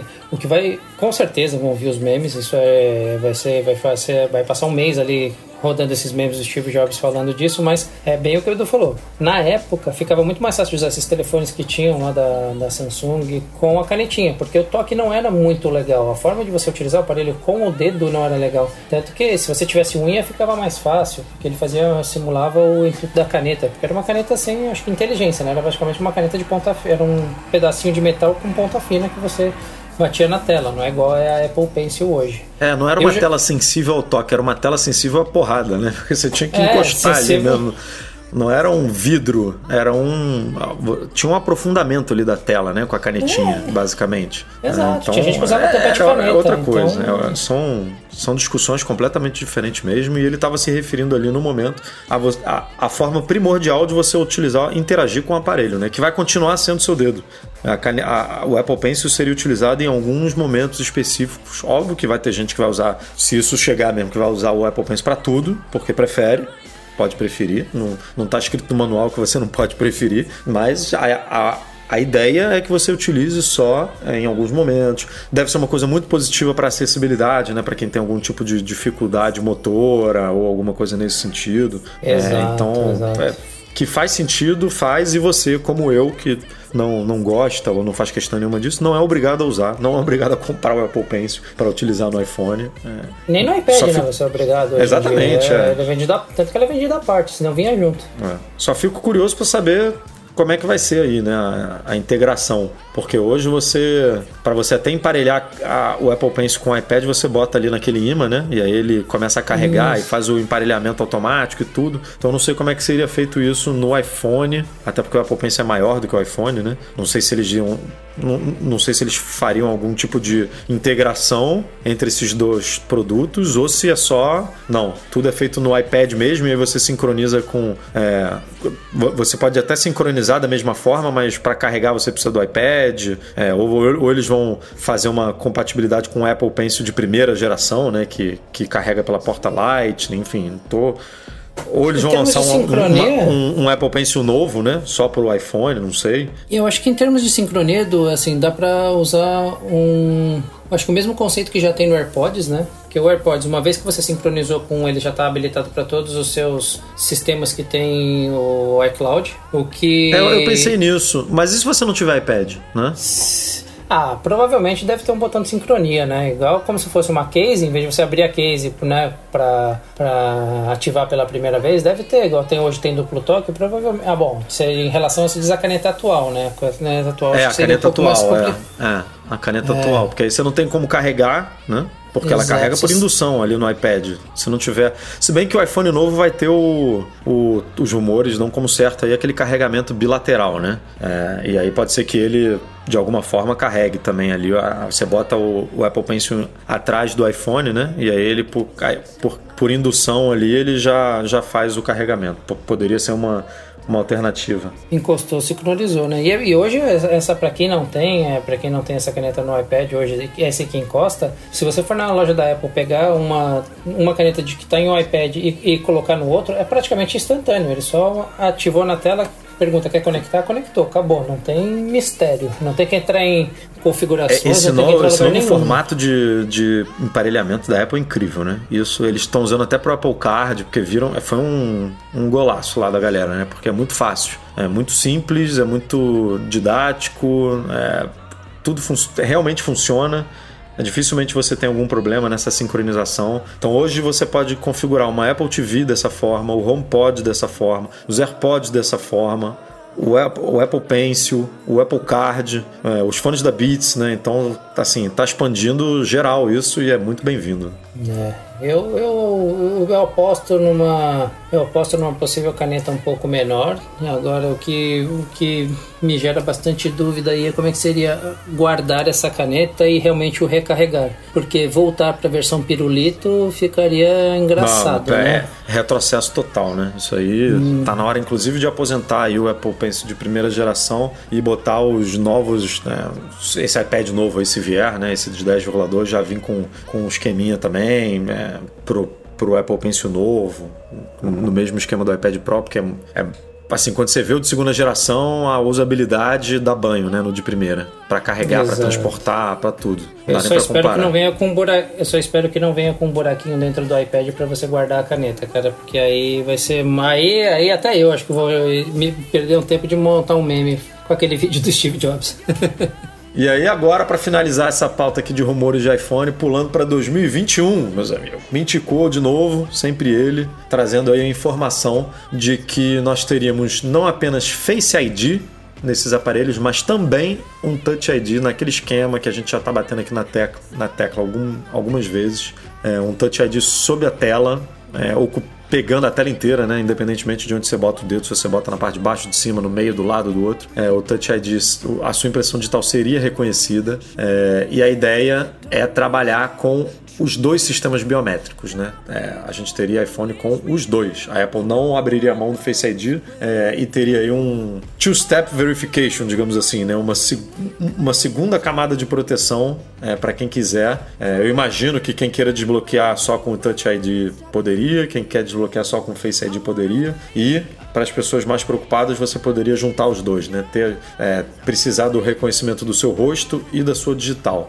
O que é, para mim, é, eu acho muito difícil. é, eu, eu não imagino vendo a Apple fazendo isso, mas em termos de usabilidade, em termos práticos, é, seria uma coisa muito bem-vinda, né? Porque tem momentos que faz mais sentido você desbloquear o iPhone, você fazer a autenticação com o dedo, quando ele está ali em cima da mesa, quando não está num ângulo legal para ler o seu rosto, é, quando está no seu bolso, quando está, sei lá, no carro, é, num suporte ali que não está pegando seu rosto direito, e quando você está com ele na mão, um, utilizando perfeito, faz muito mais sentido você só deslizar ali, ele não vai conseguir ler a sua digital, mas vai conseguir ler o seu rosto numa boa, porque está ali de frente para você, com um ângulo de visão perfeito, né? É, enxergando seu rosto da melhor forma possível. Então faz muito sentido, né? Momentos para um, momentos para outro, e para quem é mais preocupado, a junção dos dois. Pois é, é, mas é a dona Apple, né? Provavelmente será um primeiro ano em que ela vai lançar isso com uma, como algo simples, que talvez seja simplesmente o seu desbloqueio ou algo assim, e ao longo do segundo ano ela implementa com novas funcionalidades, duplica a velocidade de reconhecimento, e acho que o roteiro a gente um pouco que já conhece. Se olhar. Mas você enxerga, você enxerga os dois no aparelho. Ah, não, eu Você acha que a cara. Apple E- pode e- lançar Face ID, Touch ID no, no mesmo aparelho? Eu acho que faz sentido até. Eu, por exemplo, sou muito afetado por esse desbloqueio na mesa, tá? Às vezes eu gosto de trabalhar mesmo com o celular. É, usei agora o seu poder de imaginação, tá, ouvinte? Eu tô com o celular bem na minha frente, apoiado na mesa, bem na minha frente, deitado, e fico com o teclado na frente, mexendo no computador. Às vezes eu quero só olhar uma mensagem que chega, eu tenho que dar uma esticada no pescoço, olhar para baixo para não ter que pegar o celular. É... Senão eu tenho que levantar o celular e botar ele de frente pro meu rosto. Então é um, é um detalhe que aí eu sinto falta do. Eu acho que é o único caso que eu sinto falta do Touch ID, porque no geral ele funciona super bem, desbloqueia super rápido. Agora que eu estou usando também o iOS 13 aqui, deu uma, deu uma melhorada. Acho que deu uma patinada ali no Beta 2 tal, 3, agora já deu, voltou e ficou bom agora nesse último, nesses últimos 5, 6 aqui. Mas eu sinto falta, cara. É, dependendo do ângulo, me atrapalha, me atrapalha um pouco ali que o celular tá. É, eu, eu sou dessa também. Eu gostei do Face ID, mas eu sinto falta do Touch ID em alguns momentos. É, eu acho que é um reconhecimento, é, sei lá, muito intuitivo, né? As pessoas estão muito acostumadas a, a, a digital. Não, deixa eu me corrigir. Aí, não, aí nesse ponto eu acho que eu discordo um pouquinho. Não é que eu, eu não é que eu sinto falta da digital. Eu sinto falta de não conseguir desbloquear o telefone em alguns ângulos, que aí com a digital com certeza funcionaria. O fato de melhorar talvez o, o, o Touch ID para que ele desbloquear, o Face ID para que ele desbloqueasse em outros ângulos, o, poder de reconhecimento dele fosse mais é, fosse maior, né? Aí talvez eu não sentiria, porque simplesmente eu arrastaria o dedo e desbloquearia. Se ele pegasse um arco de 180 graus, por exemplo, para você, não, perfeito. não precisava Não, de aí- Touch ID ali. Eu, eu não sentiria falta, porque eu só ia deslizar ali pra mim. Se, não, não seria o fato de ter o Touch ID, que tá- eu tô deslizando pra desbloquear a tela, mas não porque precisaria ter o Touch ID. Eu só sinto Entendi. realmente falta porque nem sempre o Face ID funciona, né? É mais por isso, não, não a falta do Touch ID em si. Bom, saindo dos iPhones, é, dos rumores envolvendo iPhones e partindo para o rumor envolvendo a data do evento, e aí eu cravo aqui que é quase certo isso, é, podemos, podemos quase tirar o rótulo de rumor. A Cinet fez uma análise aí do histórico da, da Apple e cravou o dia 10 de setembro como a data do evento desse ano. né? E faz muito sentido isso, por quê? É, porque a Apple usa como base o feriado americano é, Labor Day é, para escolher a data do evento. O feriado cai esse ano na segunda-feira, é, dia 2 de setembro. E aí ela não poderia fazer o evento no dia 3, por exemplo, na terça-feira, porque é, é um dia depois do feriado, né? As, as pessoas não trabalham no feriado, então seria ruim para fazer o deslocamento, para ir para Cupertino, para cobrir o evento e tudo. Então, automaticamente o evento passa para a semana seguinte, é, que começa no dia 9. É, então, é, a Apple tradicionalmente faz no dia 9, 10 ou 11. É, desculpa, 9 ou 10. Porque 11 a gente sabe que ela não faz no dia 11 por conta do, do 11 de setembro. É um dia que não faz sentido nenhum ser um, um dia para se comemorar, digamos assim, o lançamento de um, de um produto, né? Então fica ali 9 ou 10. E tradicionalmente a Apple gosta de fazer os eventos na terça-feira, né? É, então dia 10 é, tá aí praticamente certo que será o evento é, do lançamento dos novos iPhones. E aí você já pode fazer toda uma escadinha ali para setembro, né? Porque se o evento é dia 10, é, a pré-venda dos aparelhos começa no dia 13, que é na sexta-feira, a venda oficial nas lojas começa dia 20, que é na sexta-feira seguinte, e a liberação do iOS 13 acontece ali normalmente na segunda-feira, é, na véspera do lançamento oficial nas lojas, que aconteceria ali no dia 16. E para corroborar essa informação, o presidente da SoftBank, que é uma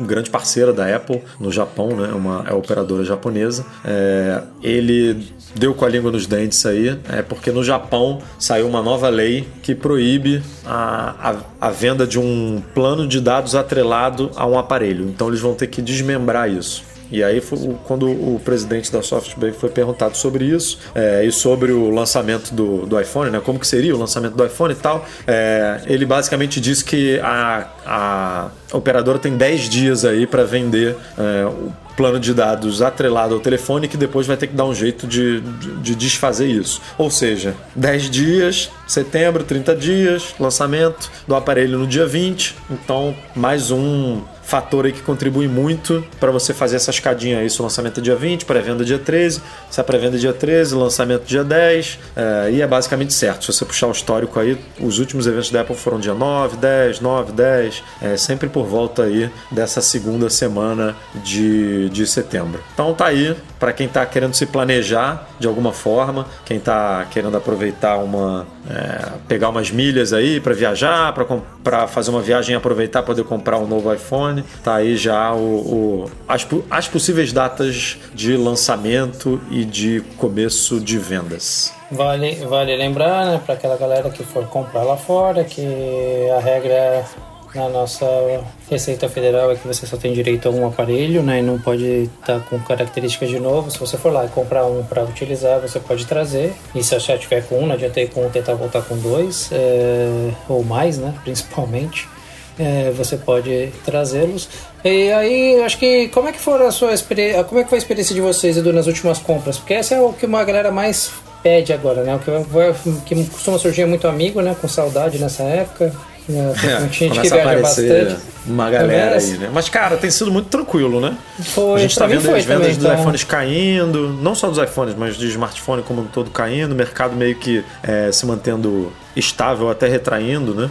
Um pouco, então não tá tendo correria. Tem, tem uma filinha ou outra, mas tem iPhone para todo mundo normalmente. Se você não consegue comprar num dia, você consegue comprar no outro. Se você compra na pré-venda, então você consegue uma data de entrega super boa. Não tem mais aquela é, neurose de comprar cinco minutos depois que começar as vendas e o produto ser entregue um mês ou dois meses depois.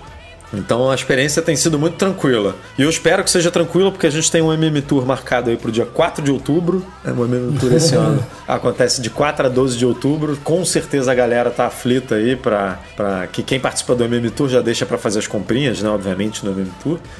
Então, Lógico. é, tenho certeza que assim que a gente pousar lá em São Francisco e bater o pé na, na Apple Union Square, que é a primeira loja que a gente vai, já vai ter uma galera fazendo compras aí de iPhone. Então, se Deus quiser, vai estar tranquilo aí o estoque, vai estar vai estar relax pra galera poder aproveitar. É, nos dois últimos anos, se não me falha a memória aqui, foi bem tranquilo nesse sentido. Eu comprei o meu na pré-venda, a gente acorda lá de madrugada, tá todo mundo reunido, e aí, lançou, lançou, abriu, não abriu, tá lá. A gente acabou comprou o, no- o nosso, voltou a dormir, depois de uns dias eles cobram. E quando eu fui lá para retirar, né, coincidiu com viagens também, minha noiva resolveu trocar e tinha na hora também para poder vender e foi bem, foi bem tranquilo. É, no último MM Tour, que acontece sempre nessa época do ano aí, no começo de outubro, foi também super tranquilo, todo mundo comprou, todo mundo que queria comprar conseguiu comprar numa boa. O último que a gente teve problema, se não me falha a memória, foi no iPhone 7. E muito por conta da, da,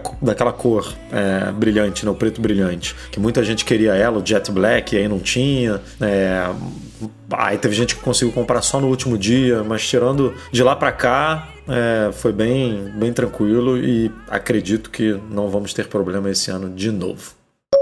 A gente estava falando aqui de Face ID, Michel, e pintou aí essa semana. é, a Apple conseguiu o registro de uma patente de Face ID para Mac.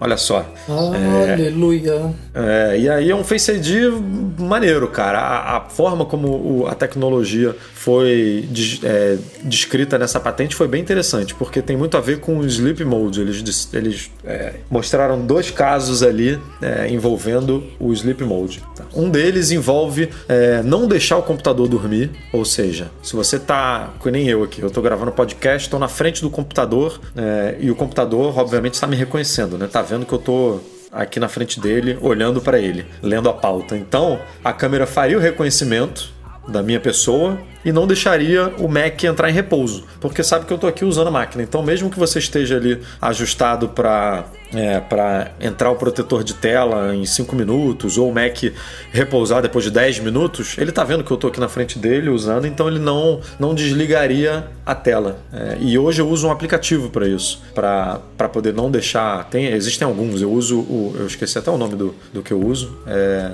deixa eu ver aqui. É anfetamine, o nome do que eu uso, mas tem cafeíne, tem outros aí, é, que, que basicamente você ajusta um tempo ali para o Mac não dormir.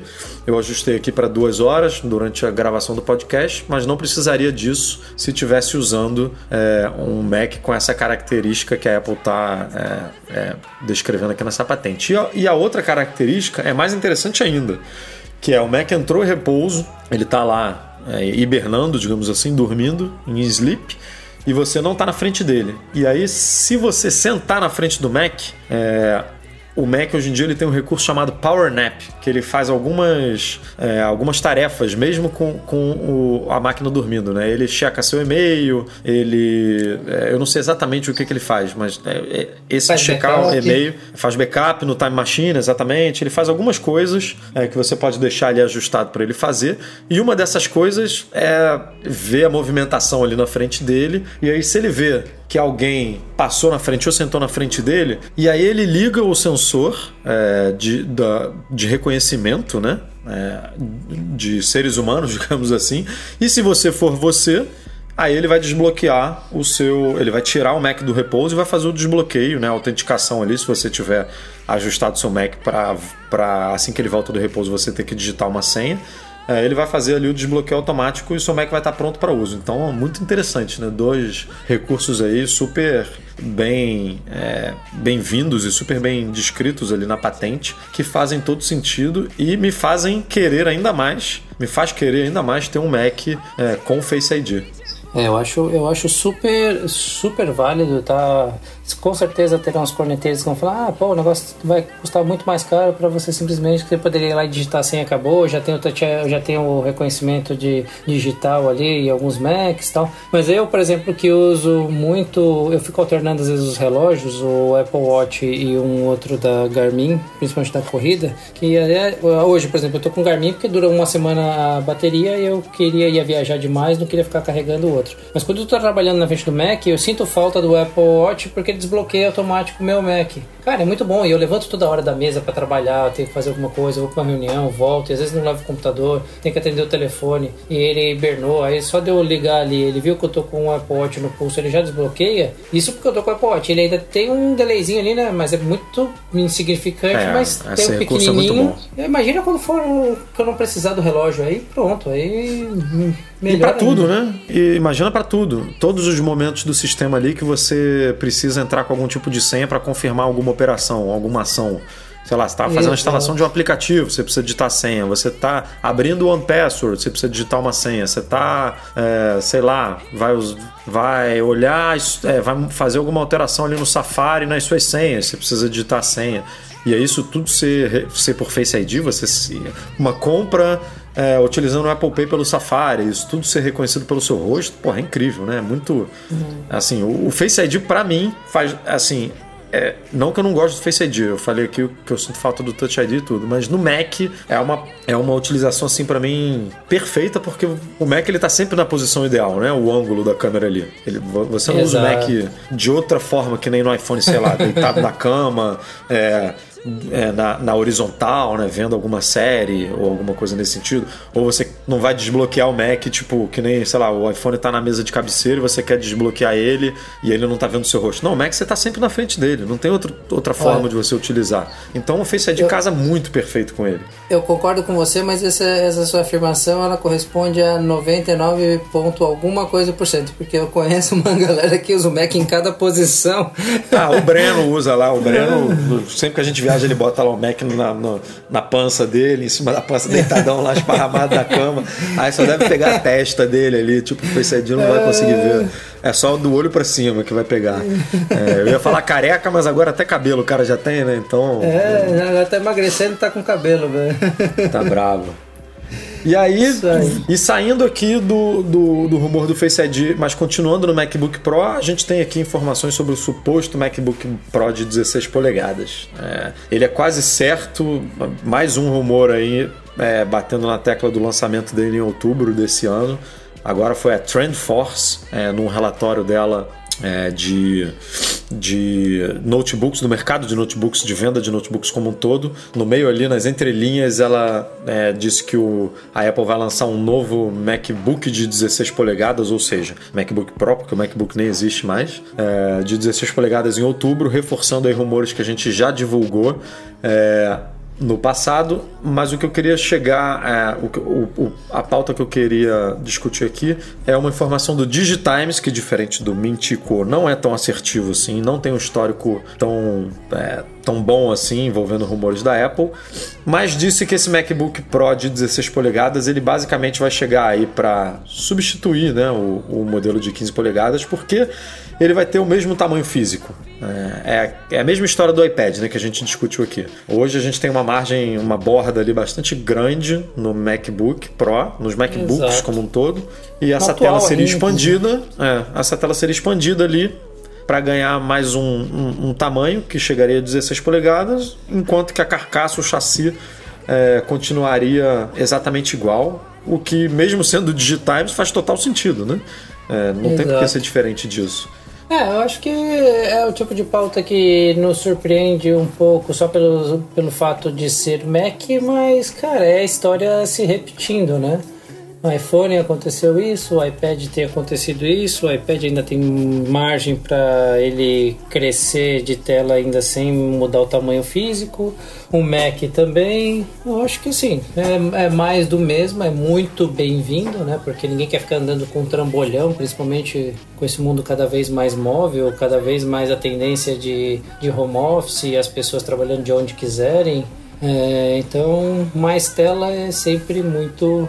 Mais espaço físico em tela, né? Mais espaço útil é sempre muito bem-vindo. Então, mesmo que não fosse de uma fonte muito segura, seria um palpite bem, bem, bem razoável de se dar nesse É, momento. a única coisa que me preocupa nisso é que é um outro, um, uma outra matéria que a gente cobriu no site, é, que foi do analista Jeff Lynn da IHC Market, ele disse que o MacBook Pro de 16 chegaria para substituir o de 15 com chip da Intel de, é, chip da Intel de nona geração, né, que é o que é usado hoje em dia no MacBook Pro de 15 polegadas. Mas esse é o que me preocupa: substituir.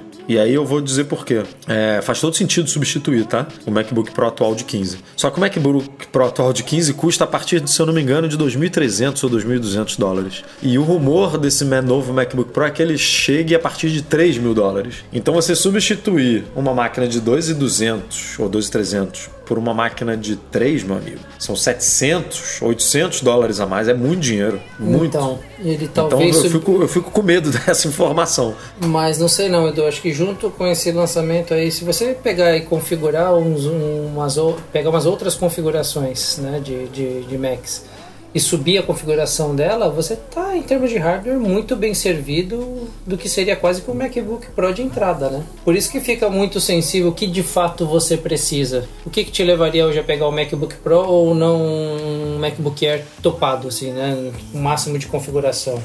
São esses É, o- detalhes que a única coisa a única coisa é placa de vídeo né? Assim que pra mim eu tô falando do meu caso né? Eu nem faço questão de ter um MacBook Pro de 15 eu, eu não preciso da tela de 15 eu até preferiria uma tela de 13 por conta da mobilidade ir pra MM Tour e tal. Você bota ali na mochila né abre em cafeteria muito mais fácil ocupa muito menos espaço e em casa você bota uma tela bota uma tela qualquer que aí você tem espaço né um monitor de 21 de 24 polegadas 27 ótimo perfeito. Só que a, a falta de uma placa gráfica um pouquinho mais parruda ali para você Pro Mac tem uma vida mais longa, né? Eu tenho um MacBook Pro de 15 aqui, 2015, a gente está em 2019, eu tenho essa máquina desde 2015 e ela funciona perfeitamente para mim. Eu não tenho necessidade nenhuma de trocar essa máquina hoje. É, e eu acredito que seja muito por conta da junção dessas especificações, né? GPU tem um papel muito importante. É, em editores de, te- de, de imagem como Pixelmator, que a gente usa aqui para o Mac Magazine, é, para uma outra coisa, uma outra tarefa que eu faço aqui, eu não sou um hard user, a ponto de.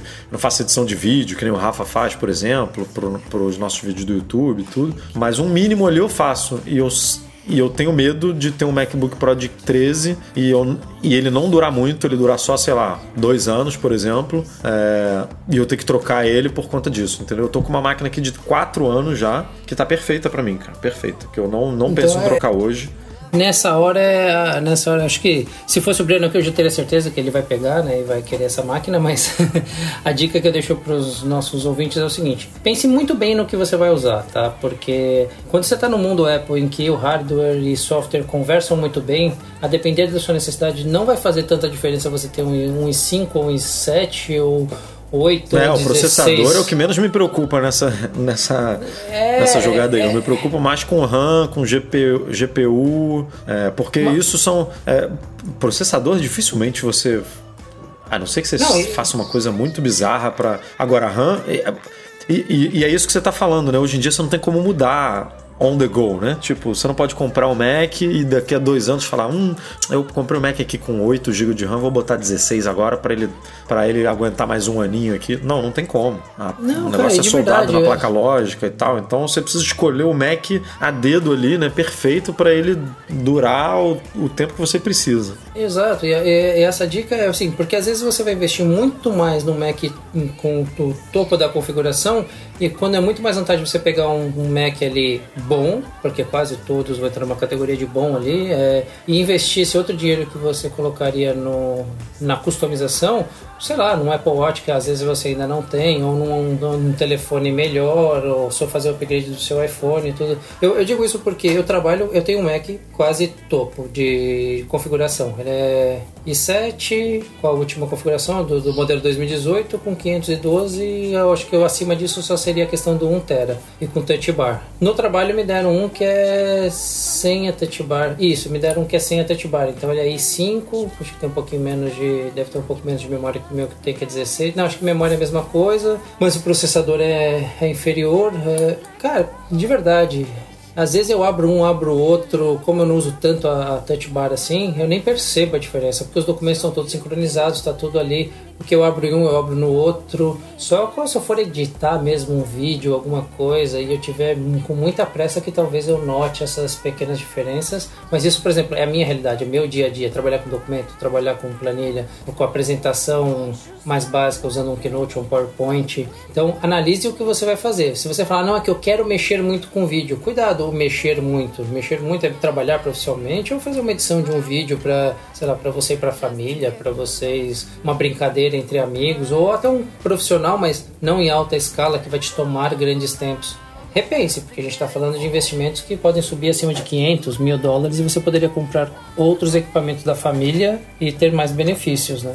É, e aí, partindo agora aqui para um rumor de 2020 envolvendo o MacBook Pro também, é, o Digitimes, mesmo Digitimes, então não preciso explicar aqui de novo para você encarar esse rumor com um pouco de Cuidado. um pouco de, né, de cuidado, de dúvida, de suspensão aí da, da, do que eles estão falando, mas que a Apple pode lançar, poderá lançar aqui um MacBook Pro com conectividade 5G. É, e aí me, me pega um pouquinho porque a gente viu esse ano, agora, né, junto do Note 10, a Samsung lançando um notebook com conectividade 4G. É, não é um notebook normal, é, é um notebook bem simples, digamos assim. né, não dá para comparar ele com o MacBook Pro, por exemplo. Ele é um notebook mais de navegação na internet, né, de é, você ver ali seus e-mails. de- é, um, é um uso bem mais simples do que um uso profissional, mas é, eu particularmente encaro um MacBook Pro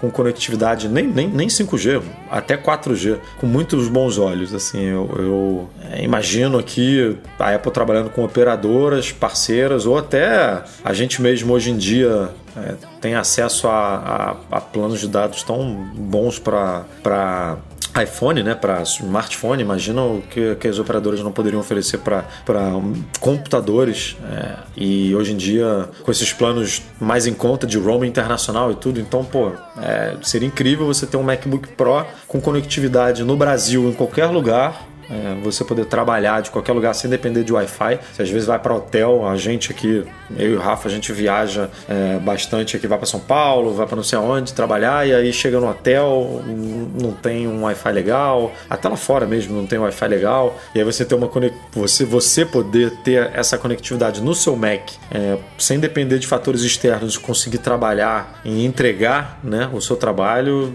eu vejo de uma forma muito legal. É, e, o- e o 5G faz muito sentido sentido porque a gente está vendo aí testes de 5G e, cara, eu não sei se o 5G vai ser assim realmente, né? Mas os testes são incríveis. É, a gente vê o 4G aqui no Brasil, a gente até soltou um, um, uma matéria essa semana falando do, do 4G do iPhone, que é o, que é o mais veloz aqui do, do Brasil. É, eu vou pegar até aqui a média no, no post para falar para vocês. Se não me engano, é. A Apple venceu na comparação dos smartphones médios 16,5 megabytes. Aqui no Brasil, se eu não me engano, é, foi 19 é, megabytes. Não, 21 megabytes aqui no Brasil, 4G. Uma média de 21 megabytes.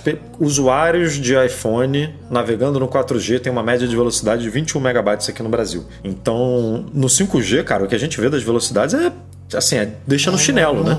É papo de você fazer qualquer coisa. É, subir vídeo 4K no YouTube sem se preocupar, né?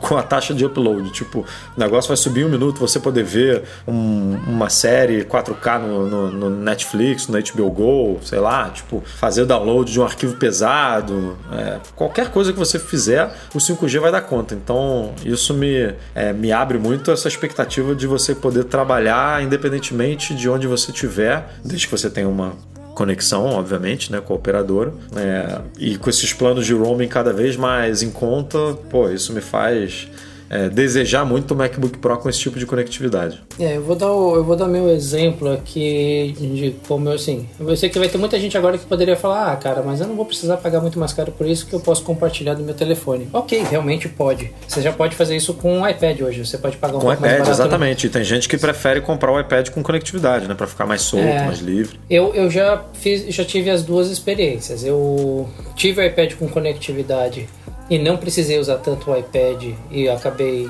tendo a sensação de ter pago a mais de bobeira.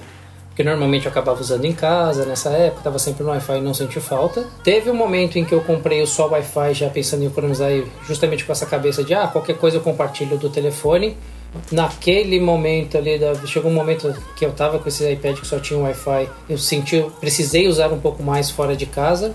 E ok, até que é fácil, até porque o, se você tiver um outro dispositivo perto, ele entende que você pode conectar no seu iPhone. Mas é sempre uma etapa a mais. Isso ao longo do dia, todas as vezes que você precisar usar ele, vai fazer naturalmente que você não queira, porque é uma etapa de bloqueio. Ele mentalmente ele, você vai começar a entender isso como uma etapinha de bloqueio, que é um passo a mais para você usar algo que você precisa usar instantâneo. E agora eu voltei a usar o iPad com conectividade e estou me forçando cada vez mais a dispensar o uso do computador para usar só o iPad, principalmente porque eu estou viajando muito e com o iPad eu não preciso tirar ele da mala. É, na- no raio-x o iPad ele não entra na mesma categoria de computador que precisa ser removido da mala. Então eu estou usando cada vez mais. Então, cara, é muito bom você simplesmente liguei, tá funcionando, acabou, já posso navegar. Não preciso ir ali em configurações, Wi-Fi, beleza, conecta no iPhone. É, às vezes você vai lá no iPhone e não está compartilhado, alguma coisa assim. É, é muito legal. Quando você volta para a situação que você tem que começar a fazer isso, é que você vê que realmente é bom. Então,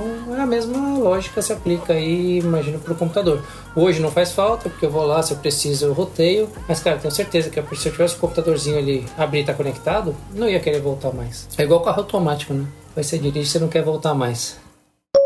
A gente já divulgou aqui no, no podcast, no site, algumas vezes é, o Project Zero do Google, né? Que são pesquisadores de segurança que ficam aí vasculhando os sistemas operacionais, não só do Google, né? Não, a gente não está falando só de Android, mas do iOS e de outros, é, de outros sistemas e até navegadores e tudo que envolve é, possíveis brechas de segurança. É, e essa galera aí do Google descobriu é, seis vulnerabilidades no iOS. É, e aí o que, que acontece? Dessas seis, na teoria, cinco delas já foram corrigidas no iOS 12.4, que a Apple liberou há pouco tempo. Uma delas, é, esse pessoal do Project Zero fez uma demonstração na Black Hat, que é uma conferência de segurança que acontece em Las Vegas, está tá acontecendo essa semana em Las Vegas. É, e eles é, fizeram a demonstração de uma falha no iMessage que possibilitava basicamente você invadir o iPhone é, sem precisar de nenhuma interação do usuário, né? Eles faziam lá uma sequência de caracteres, enviavam essa mensagem e bastava você receber essa mensagem É, você, não precisa, você não precisa abrir o iMessage, você não precisa abrir a mensagem, ler a mensagem, para que a brecha fosse explorada é, para poder invadir o seu iPhone. É, eles fizeram essa demonstração, eles já enviaram é, o Project Zero, ele tem, o, ele tem como característica, antes deles liberarem essas informações para o público, eles contatam as respectivas empresas, é, falam sobre a brecha, passam as informações para que elas consigam fazer as devidas correções antes deles soltarem né, essas, essas informações, mas eles dão um prazo, eu não sei aqui exatamente qual o prazo, são 30 dias, 60 dias. É, e se a empresa não corrige, o problema é da empresa. E aí eles abrem as, a, pelo menos parte dessas informações para o público poder ficar sabendo, né, e é uma forma até de pressionar a empresa a correr atrás e, e, e corrigir esse problema. Né? É. E aí, por que, que eu estou falando também dessa falha? É, não, provavelmente essa falha não foi o motivo é, da Apple fazer isso. É, mas a Apple, nessa semana, na própria Black Hat, ela fez duas mudanças muito importantes que envolvem segurança. A primeira delas é um rumor que a gente já tinha comentado, mas que se concretizou, que é que a Apple ela vai fornecer iPhones desbloqueados para alguns pesquisadores de segurança, ou seja, é, ela vai dar uma versão especial do iPhone para, essas, esses pesquisadores. É, eles vão ter acesso a, a, locais do sistema que você não consegue é, com um iPhone comum, ao root do sistema, por exemplo. Então eles vão poder vasculhar brechas que hoje não são possíveis vasculhar, não, não é possível vasculhar com um iPhone comum, é, com o iOS rodando da forma comercial que a gente conhece. Óbvio que ela não vai dar esse iPhone para qualquer pesquisador, né? É, você precisa preencher alguns requisitos ali para receber esse telefone. E isso, bem ou mal, acaba com. Acaba não, mas diminui bastante o interesse desses pesquisadores é, por iPhones, por protótipos de iPhones que eram vendidos aí no mercado paralelo, né? Porque esses protótipos rodam sistemas operacionais ainda em fase de prototipagem, então eles são mais abertos, digamos assim, e aí eles têm acesso a mais, a mais informações. E a outra coisa que a Apple fez foi expandir o programa de recompensas dela. Antes ele funcionava só para iPhone, é, para convidados, pesquisadores convidados, e o, as recompensas não eram grandes o suficiente para abrir os olhos dessa galera. Hoje a Apple abriu esse programa de recompensa para mais pesquisadores. É, os prêmios podem chegar a um milhão se você achar um, um, uma falha como essa, por exemplo, do iMessage que eu falei aqui, que você não precisa interagir, né, que o usuário não precisa interagir. Essas falhas que você consegue invadir um, o telefone sem o usuário fazer nada são as mais relevantes, digamos assim. Então a Apple pode pode pagar até um milhão por essas falhas e ela abriu para todos os sistemas operacionais. Se antes era só iOS, agora a gente tem iOS, macOS, tvOS, watchOS e até iCloud. É, até o, o, o sistema na nuvem, digamos assim, da Apple entra na brincadeira. Então, é, você tem hoje valores que variam de 100 mil a 1 milhão, a depender aí do nível de falha que você acha, em qualquer dos sistemas. Então, é, você, Michel, que trabalha basicamente aí com desenvolvimento, né? Isso aí é super bem-vindo, né? Para pesquisadores aí de segurança. Acho que é, ele é bem-vindo para os pesquisadores, para o próprio trabalho que as pessoas fazem dentro das suas empresas, né? até por, por, uma questão de recomendação, que dispositivos vão utilizar e tudo mais. Pô, imagina você ainda conseguir fazer uma grana através disso, né? É, o que eu gostaria de incentivar aí nesse negócio, eu não sei como é que é o critério para você entrar, eu acho que vale a pena os desenvolvedores procurarem. A gente tem um grande desenvolvedor aí que vive achando as brechas nos códigos e olhando aí, não do ponto de vista de segurança, mas tem investigado muitas brechas, que é o Rambo, né, que vasculha muita coisa, acha muita coisa aberta aí. Eu acho que temos grandes desenvolvedores aqui no Brasil, que inclusive são enviados para fora para trabalhar por causa do seu nível de conhecimento. Aqui a gente tem um mercado muito bom com muito conhecimento. Não precisamos ter síndrome de patinho feio em nada neste sentido, tá? Somos muito bem vistos por esse nesse sentido e, cara, é um mundo, né, cara? Eu, eu costumo dizer que se alguém fez, tem quem desfaça, né? Porque o cara tá ali, ele é suscetível a erro. Uma coisa é ele tá rodando, tá funcionando bem no seu telefone, mas tem brecha, tem problemas de qualidade de código. Te lança sistemas diariamente lá na, nas empresas que eu presto consultoria e sempre tem alguma coisinha, né? Que dá para ajustar, dá para você melhorar depois, tal. Não do ponto de vista de segurança, mas é bug. Às vezes é uma coisa que você não previa como analista de negócio, como desenvolvedor, ou passou batido nos testes e só vai descobrir mesmo quando está em produção ou alguém que fosse um pouco mais e acha essas brechas. Eu acho muito bem muito bem feito isso por, por ponto da Apple de incentivar e nada como uma graninha extra para É, melhora todo o ecossistema, né? Melhora É, cara, tudo, eu- porque os caras conseguem se sustentar, os pesquisadores de segurança. Se o cara quiser só focar nisso, em descobrir bug em sistemas alheios, pô, uma recompensa mínima de 100 mil e máxima de 1 milhão, o cara E vamos pega combinar? duas Parece um- recompensas mínimas por, por ano ali, que eu não sei se é possível, não sei qual é a realidade disso, mas acho, acho que vai, pelo menos uma ali é é possível em 12 meses de pesquisa. O cara já consegue um salário razoavelmente bem ali, né? Você distribuindo isso, dá mais ou menos uns 8 mil dólares ali por mês. É, se o cara consegue uma brecha maior de 500 mil, de. Pô, aí nem se fala. É um salário super bom para um ano. Então o cara consegue se focar nisso. é, e aí você melhorando isso, você melhora a vida da Apple, né? Obviamente, que consegue corrigir os buracos. Você melhora a vida do usuário, né? Que tem um sistema mais seguro. Você direciona todo essa, esse potencial de achar problemas para que quem descubra primeiro seja a própria Apple. E, e vamos combinar que 100 mil dólares ou 1 milhão de dólares, que fossem 5 milhões de dólares, não é nada para a Apple se ela recebesse esses problemas antes do que isso vazar para a mídia e começarem a criar, ou que seja vírus, ou que seja qualquer coisa assim, e tornar ele um, um aparelho que não é tão querido ou tão seguro, vamos dizer assim. Seria muito mais prejuízo para eles. Ter que fazer uma, uma campanha de marketing para tentar justificar um problema encontrado que invadiu não sei quantos mil iPhones, milhões de iPhones. Cara, seria muito mais caro que isso. Então, isso é dinheiro de pinga para Apple e é um dinheiro muito bem-vindo para os desenvolvedores. A Apple divulgou recentemente os números do terceiro trimestre fiscal é, e os números foram muito bem vistos pelo mercado. É, e eu vou explicar por quê. É, a empresa divulgou um faturamento de 53,8 bilhões, com lucro líquido de 10 bilhões. E aí eu vou dividir aqui. Ela não especifica mais o número de iPhones e de iPads e de Macs que foram vendidos. Ela só diz quanto que cada segmento desse é, representou financeiramente dentro desse bolo de 53,8 bilhões. E eu vou especificar aqui as cinco categorias de, de, de produtos e serviços que ela, é, que ela abre para o público, né? O primeiro é de iPhone. É, o iPhone gerou 25,9 bilhões para a empresa. Isso representou uma queda de quase 11%. O Mac, 5,8 bilhões, é um aumento de 11,5%.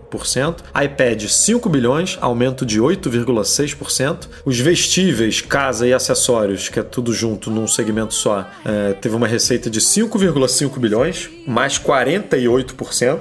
E os serviços da empresa tiveram uma receita de 11,4 bilhões, mais 13% quase. Então o que que a gente pode tirar disso tudo? iPhone caiu e o resto tudo subiu. E por que que isso é bom para a empresa? Porque o iPhone está caindo mesmo e não tem o que fazer. Né? O iPhone não é mais o mesmo e não é mais o mesmo por ele não ser um bom aparelho. Ele é um bom aparelho, continua vendendo horrores, continua sendo o aparelho unitário mais vendido do mundo, provavelmente. Mas o mercado como um todo está encolhendo é, e a Apple está passando cinco por algumas dificuldades com o iPhone, principalmente na China, em alguns países específicos, onde ela já não tem mais o mesmo desempenho. É, então os números, para a gente ter uma ideia, os números do iPhone globalmente, a estimativa é que ele tenha caído dois dígitos, só que a Apple conseguiu manter ali o mesmo nível de lucro é, e o mesmo nível de faturamento, mesmo com a queda do iPhone. Ou seja, ela conseguiu impulsionar os outros negócios dela, né? Mac cresceu, iPad cresceu, o Apple Watch principalmente e, o- e os AirPods cresceram bastante, os serviços decolando para compensar essa queda do iPhone. Então o mercado enxergou isso de uma forma muito positiva. Falou, a empresa está sabendo lidar com a queda do iPhone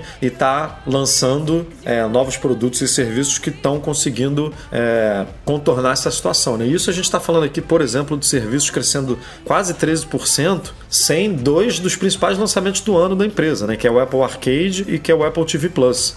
A gente está falando aqui só de Apple Music, assinatura de iCloud e Apple News Plus, que nem está disponível, está disponível, se não me engano, nos Estados Unidos e no Canadá, que é um público muito pequeno comparando com o potencial global da Apple. né? Então, como o Apple Arcade e o Apple TV Plus vão ser lançados globalmente em mais de 100 países, é, eles vão somar muito aí na receita da Apple.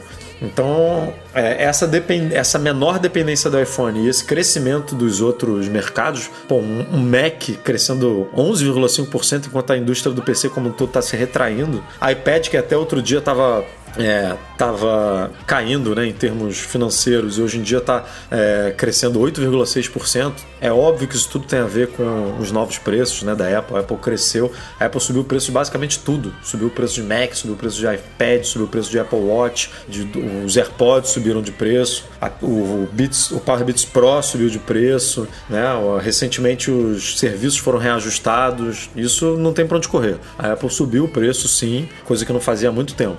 É, mas não é só isso, né? Tá vendendo, é, um, um, pelo menos saindo ali da ótica do iPhone, tá vendendo legal a ponto de sustentar o mesmo nível de crescimento para a empresa. E a empresa já está projetando para o trimestre que vem, o quarto trimestre fiscal, que não é um trimestre muito bom, porque pega muito pouco as vendas ali dos, no, dos novos iPhones. O trimestre forte da empresa é o primeiro trimestre fiscal, é o que tem engloba vendas de fim de ano, né? E para o próximo trimestre, para o quarto trimestre, as receitas são, é, ela está projetando aqui uma receita entre 61 1,64 bilhões, com a margem basicamente igual dos outros trimestres, entre 37,5% e 38,5%. Então, é, números muito positivos aí para a Apple, né? De, é, de novo, tem várias formas de mostrar a mesma informação. Né? Eu tenho uma perspectiva complementar a tudo isso que você falou, que é a, a, a, qualidade dos últimos iPhones do ponto de vista de processamento, que já dá para fazer com câmera e que a, em relação às necessidades de boa parte dos usuários, você pega do iPhone,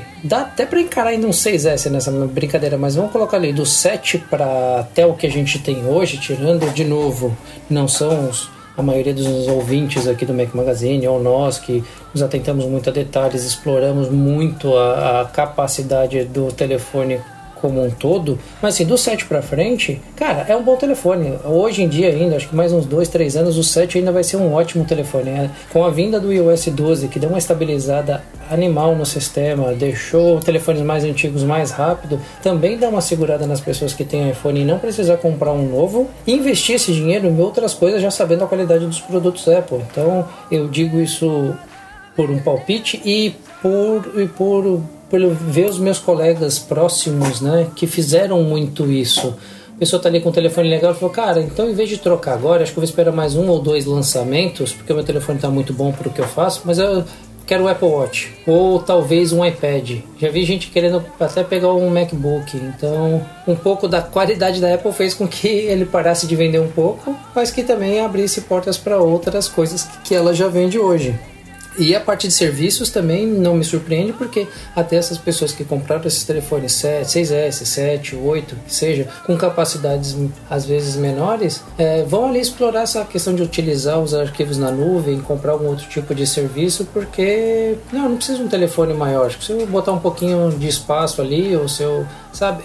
A qualidade do próprio produto está fazendo com que outros expandam, então eu acho que vai ter esse vai e volta aí de, de mercado o tempo inteiro. Daqui a pouco é outro que cai, aí como volta, sobe as vendas do iPhone. Vamos ver. Bom, Tim Cook tinha comentado na, no, na conferência fiscal da Apple né, que o Apple Card seria lançado em agosto. É, até então ele estava sendo testado apenas por, por, pelos empregados da Apple, né? mas a empresa expandiu os testes e agora já está convidando aí quem, quem se inscreveu no site da Apple para ser notificado quando o, o cartão fosse liberado para o público. Ele ainda não foi 100% liberado, digamos assim, mas a Apple já fez os, já soltou os primeiros convites. O pessoal já se cadastrou, já já está podendo usar o Apple Pay, inclusive os primeiros que se cadastraram já estão recebendo cartão físico, né? Eu tenho até unboxing de cartão físico da Apple hoje em dia aí no YouTube. É, e as primeiras impressões são muito positivas, né? Tanto pelo, pela forma como a gente comentou aqui que o Apple Card é desbloqueado, né? O cartão físico ele é desbloqueado da mesma forma que a gente comentou do, do que você conecta os AirPods, o HomePod. É, ah, o Apple Pencil, então é muito intuitivo. E o Apple Card aparentemente ele está sendo é, a- a- você não precisa de muito crédito. É, como a gente já comentou, ele está sendo é, liberado só para usuários americanos né, nesse primeiro momento. Na verdade, não para usuários americanos, mas você precisa ser residente dos Estados Unidos, ou pelo menos ter uma conta lá, ter um- algum tipo de vida lá para poder solicitar o Apple Card. E o que tem se falado é que você não precisa ter muito crédito, não. Até as pessoas que normalmente são negadas outro tipo de, de cartão estão conseguindo é, serem estão conseguindo ser aprovadas no Apple Card com certa facilidade.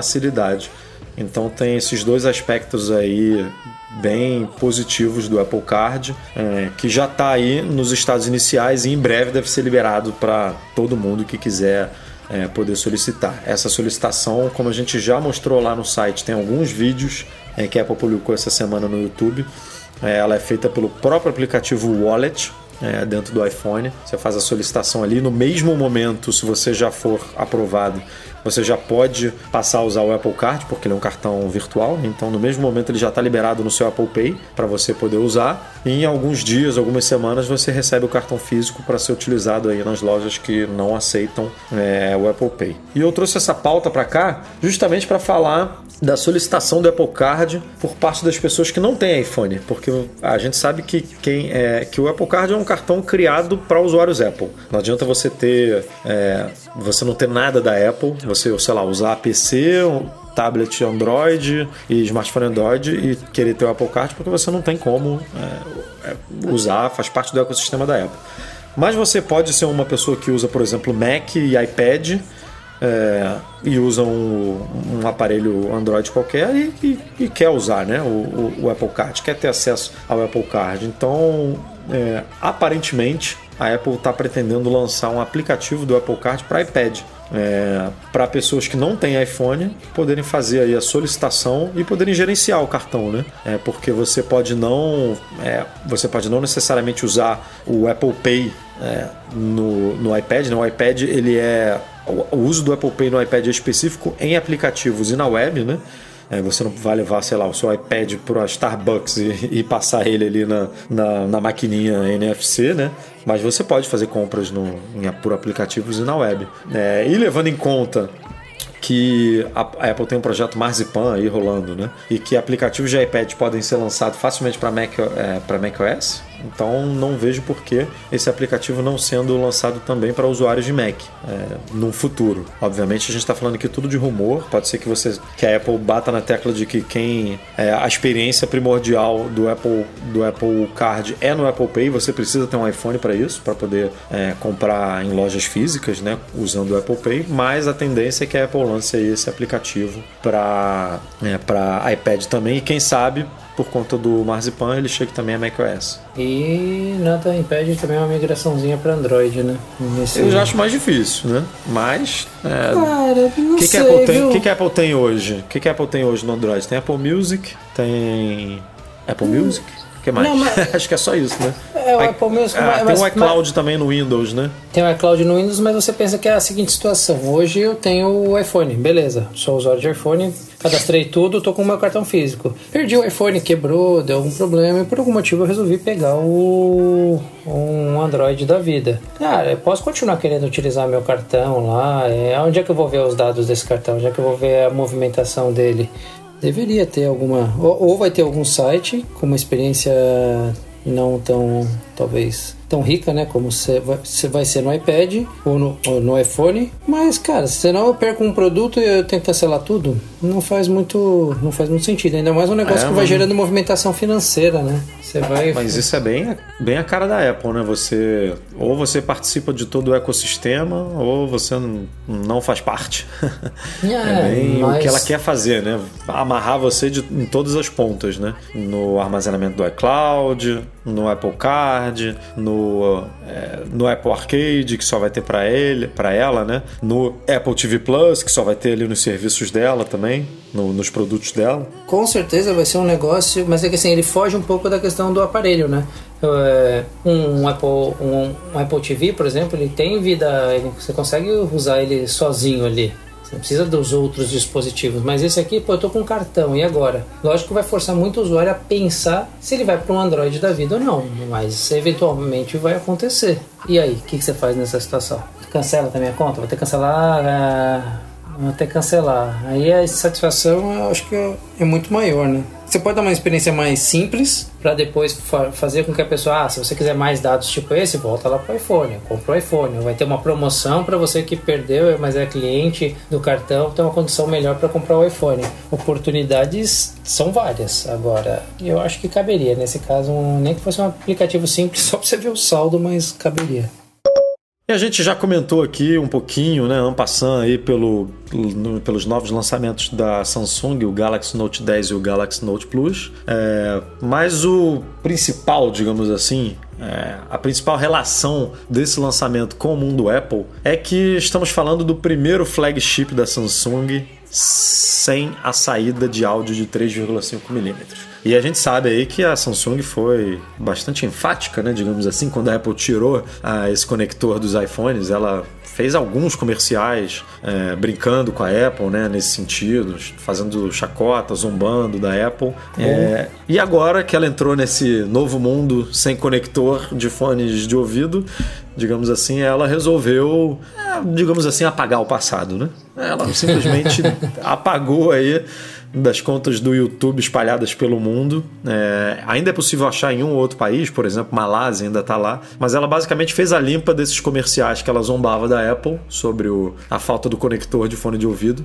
É, fingiu que não existiu, fingiu que não brincou com a Apple, porque agora ela tem um flagship sem esse conector. E a justificativa dela para esse para a retirada do conector foi justamente para colocar uma bateria maior e um motor vibratório maior, que foi, assim, eu não lembro da Apple justificando a saída do conector exatamente para isso, mas, mas ela falou que precisava de mais espaço dentro do iPhone, né? Que aquele conector já não fazia mais tanto sentido no mundo atual, onde a gente tem é, bons fones Bluetooth, né? Bons fones sem conectividade com, com fio. É, e que não era mais necessário que, que, que, a gente poderia já entrar nessa nova era é, sem, esse, sem essa porta. E a Samsung basicamente fez o mesmo, né? É, com três anos de atraso, é, digamos assim, bons três anos, né? Que durante esse período, quem é fã é, desse tipo de conector pode aproveitar aí, pode utilizar os aparelhos da Samsung sem se preocupar. Mas agora, provavelmente, no ano que vem, a gente já vai ver aí um Galaxy S11 chegando sem isso,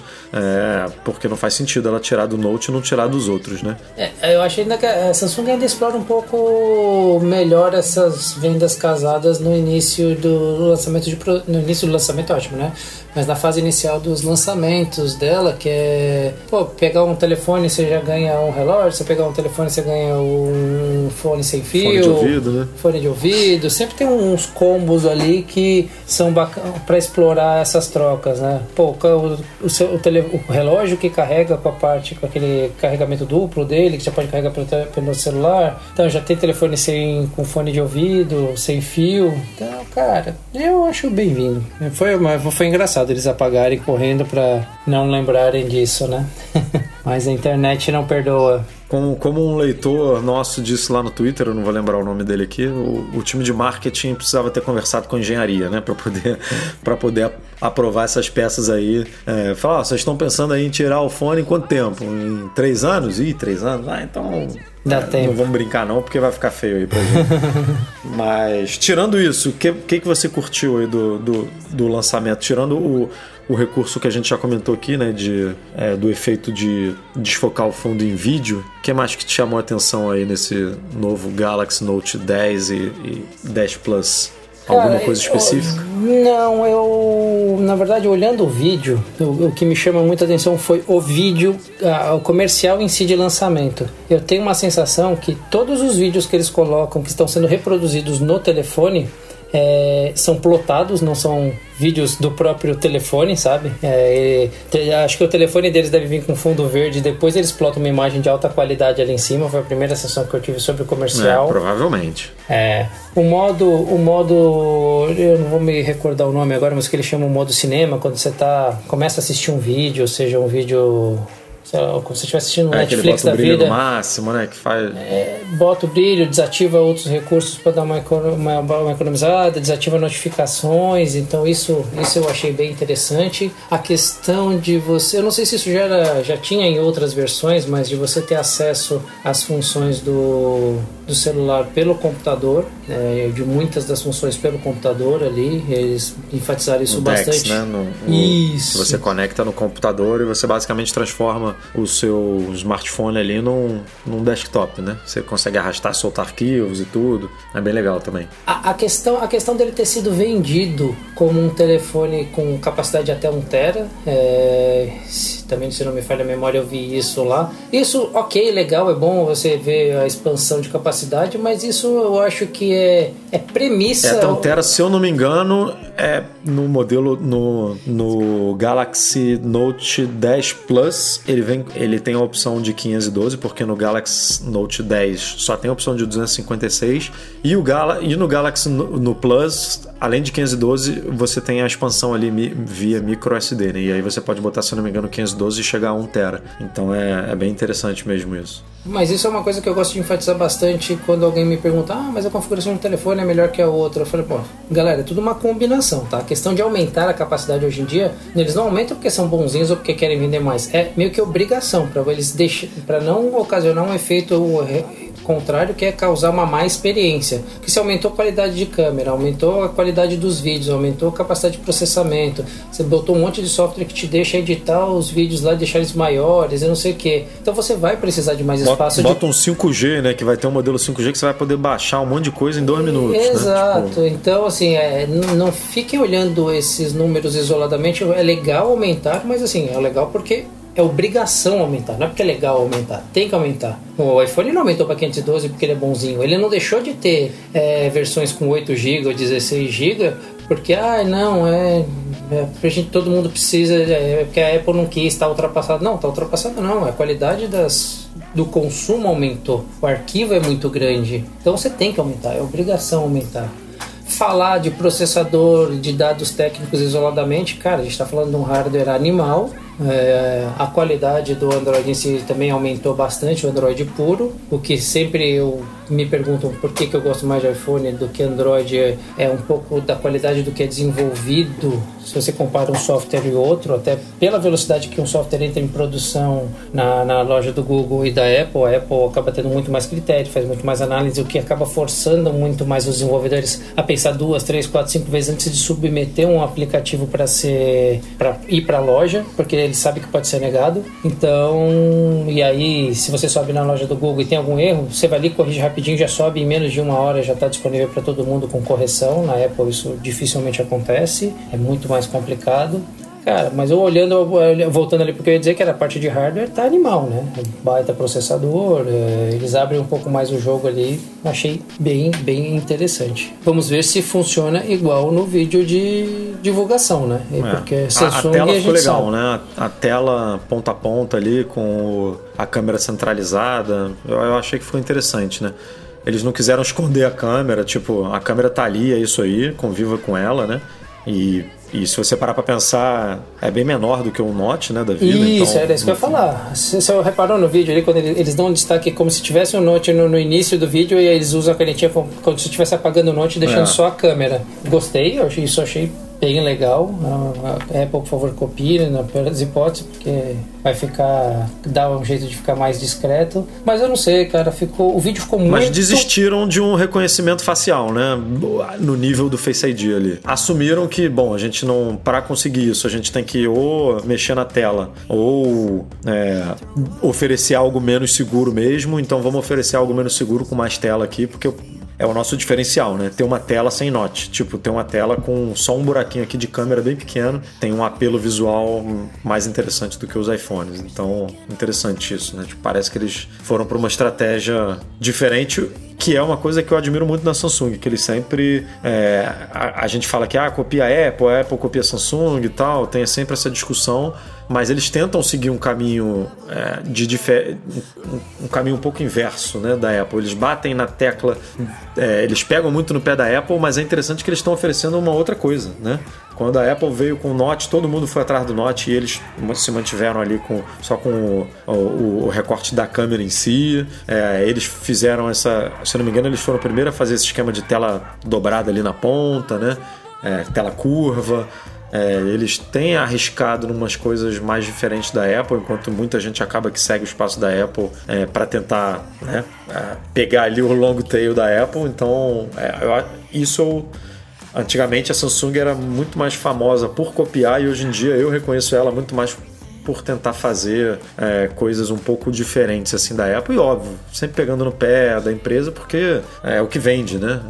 É, é o, é, é, o que vale a pena. Mas aí eu volto naquele ponto da janela de lançamento, né? Eu, certa vez conversando com um CMO, se não me falha a memória da Samsung, ele falou, cara, a diferença entre nós, né? Na época, ele, na época ele já não era mais Samsung, mas era um ex-Samsung, ele falou, a diferença que nós tínhamos lá na Samsung e da Apple é que a Apple ela lança um produto bem numa janela de um ano. A gente tem mais agilidade no sentido de velocidade em lançar cinco nesse período. Então, se de repente você errou em alguma coisa, você corrige no próximo até você chegar num modelo ideal. Então, eles têm muita velocidade, muita capacidade de se adaptar e lançar coisas novas. Então, eu acho isso é legal. Tem evoluído muito os produtos. A, os últimos telefones da Samsung que eu olhei, as câmeras eu tenho achado absurda, hum, a melhora em fotos noturnas e uh, telefones que tem grande angular, eu acho que também fica muito legal, principalmente você está batendo uma foto mais próxima de quem está de você numa mesa, com, com um ângulo melhor. Ah, eles estão. não estão dormindo no ponto, não. É, eu não confio 100% no, no comercial, como eu disse, o comercial ficou legal, ficou bem feito, mas me, não me soa natural aquelas coisas que eu tô vendo, né? Visualmente ali eu falei, cara, me parece plotagem, mas tá muito bem feito o comercial, eu quero ver na prática. Igual era o dobrável, o telefone lá dobrável dele. Pô, ficou legal, então do, dobrou, ficou bonitinho nos vídeos, mas na hora que você botou na prática, os primeiros reviews já detonaram o telefone absurdamente. É isso que eu quero ver na prática, esse novo agora funcionando. Uma notícia aqui envolvendo uma antiga polêmica da Apple relacionada a baterias. Né? A gente sabe que a Apple passou aí por um período tenebroso em relação à bateria, aquele esquema, aquela coisa que ela diminuiu o poder de processamento né, dos, dos, dos iPhones é, por conta da, da, do desgaste da bateria. E surgiu agora aqui um, uma informação é, relacionada a trocas de baterias feitas em assistências não autorizadas. É. O recurso saúde de bateria, que foi uma das coisas que a Apple implementou depois dessa polêmica toda, é, ele diz o quão desgastado está é, esse componente, né? E a Apple diz que abaixo de 80% é quando ela pode começar a apresentar falhas e aí ela reduz o poder de processamento do aparelho é, por conta desse déficit da, de bateria, né? Por conta dessa, desse desempenho da bateria. Então, quando você olha esse saúde da bateria é, e identifica que, a, que, que, o nível ali não está legal, é, chegou a hora de você trocar. E aí você vai numa é, autorizada da Apple, numa loja da Apple, faz essa troca, olha ali de novo, tudo voltou 100%, maravilha. Se você fizer esse procedimento de troca numa assistência não autorizada, a Apple, é, o sistema, quando você fechar o iPhone ali, pegar o seu iPhone de volta e voltar nesse recursal de bateria, é, você não vai conseguir ver o nível de bateria. Você não vai ver se ela tá, se a capacidade dela está em 100%, 90, 80, porque a Apple vai mostrar uma mensagem que é incapaz de verificar é, se essa bateria é genuína, né, se ela é um componente original, e aí essa informação, por conta disso, essa informação da saúde não está disponível.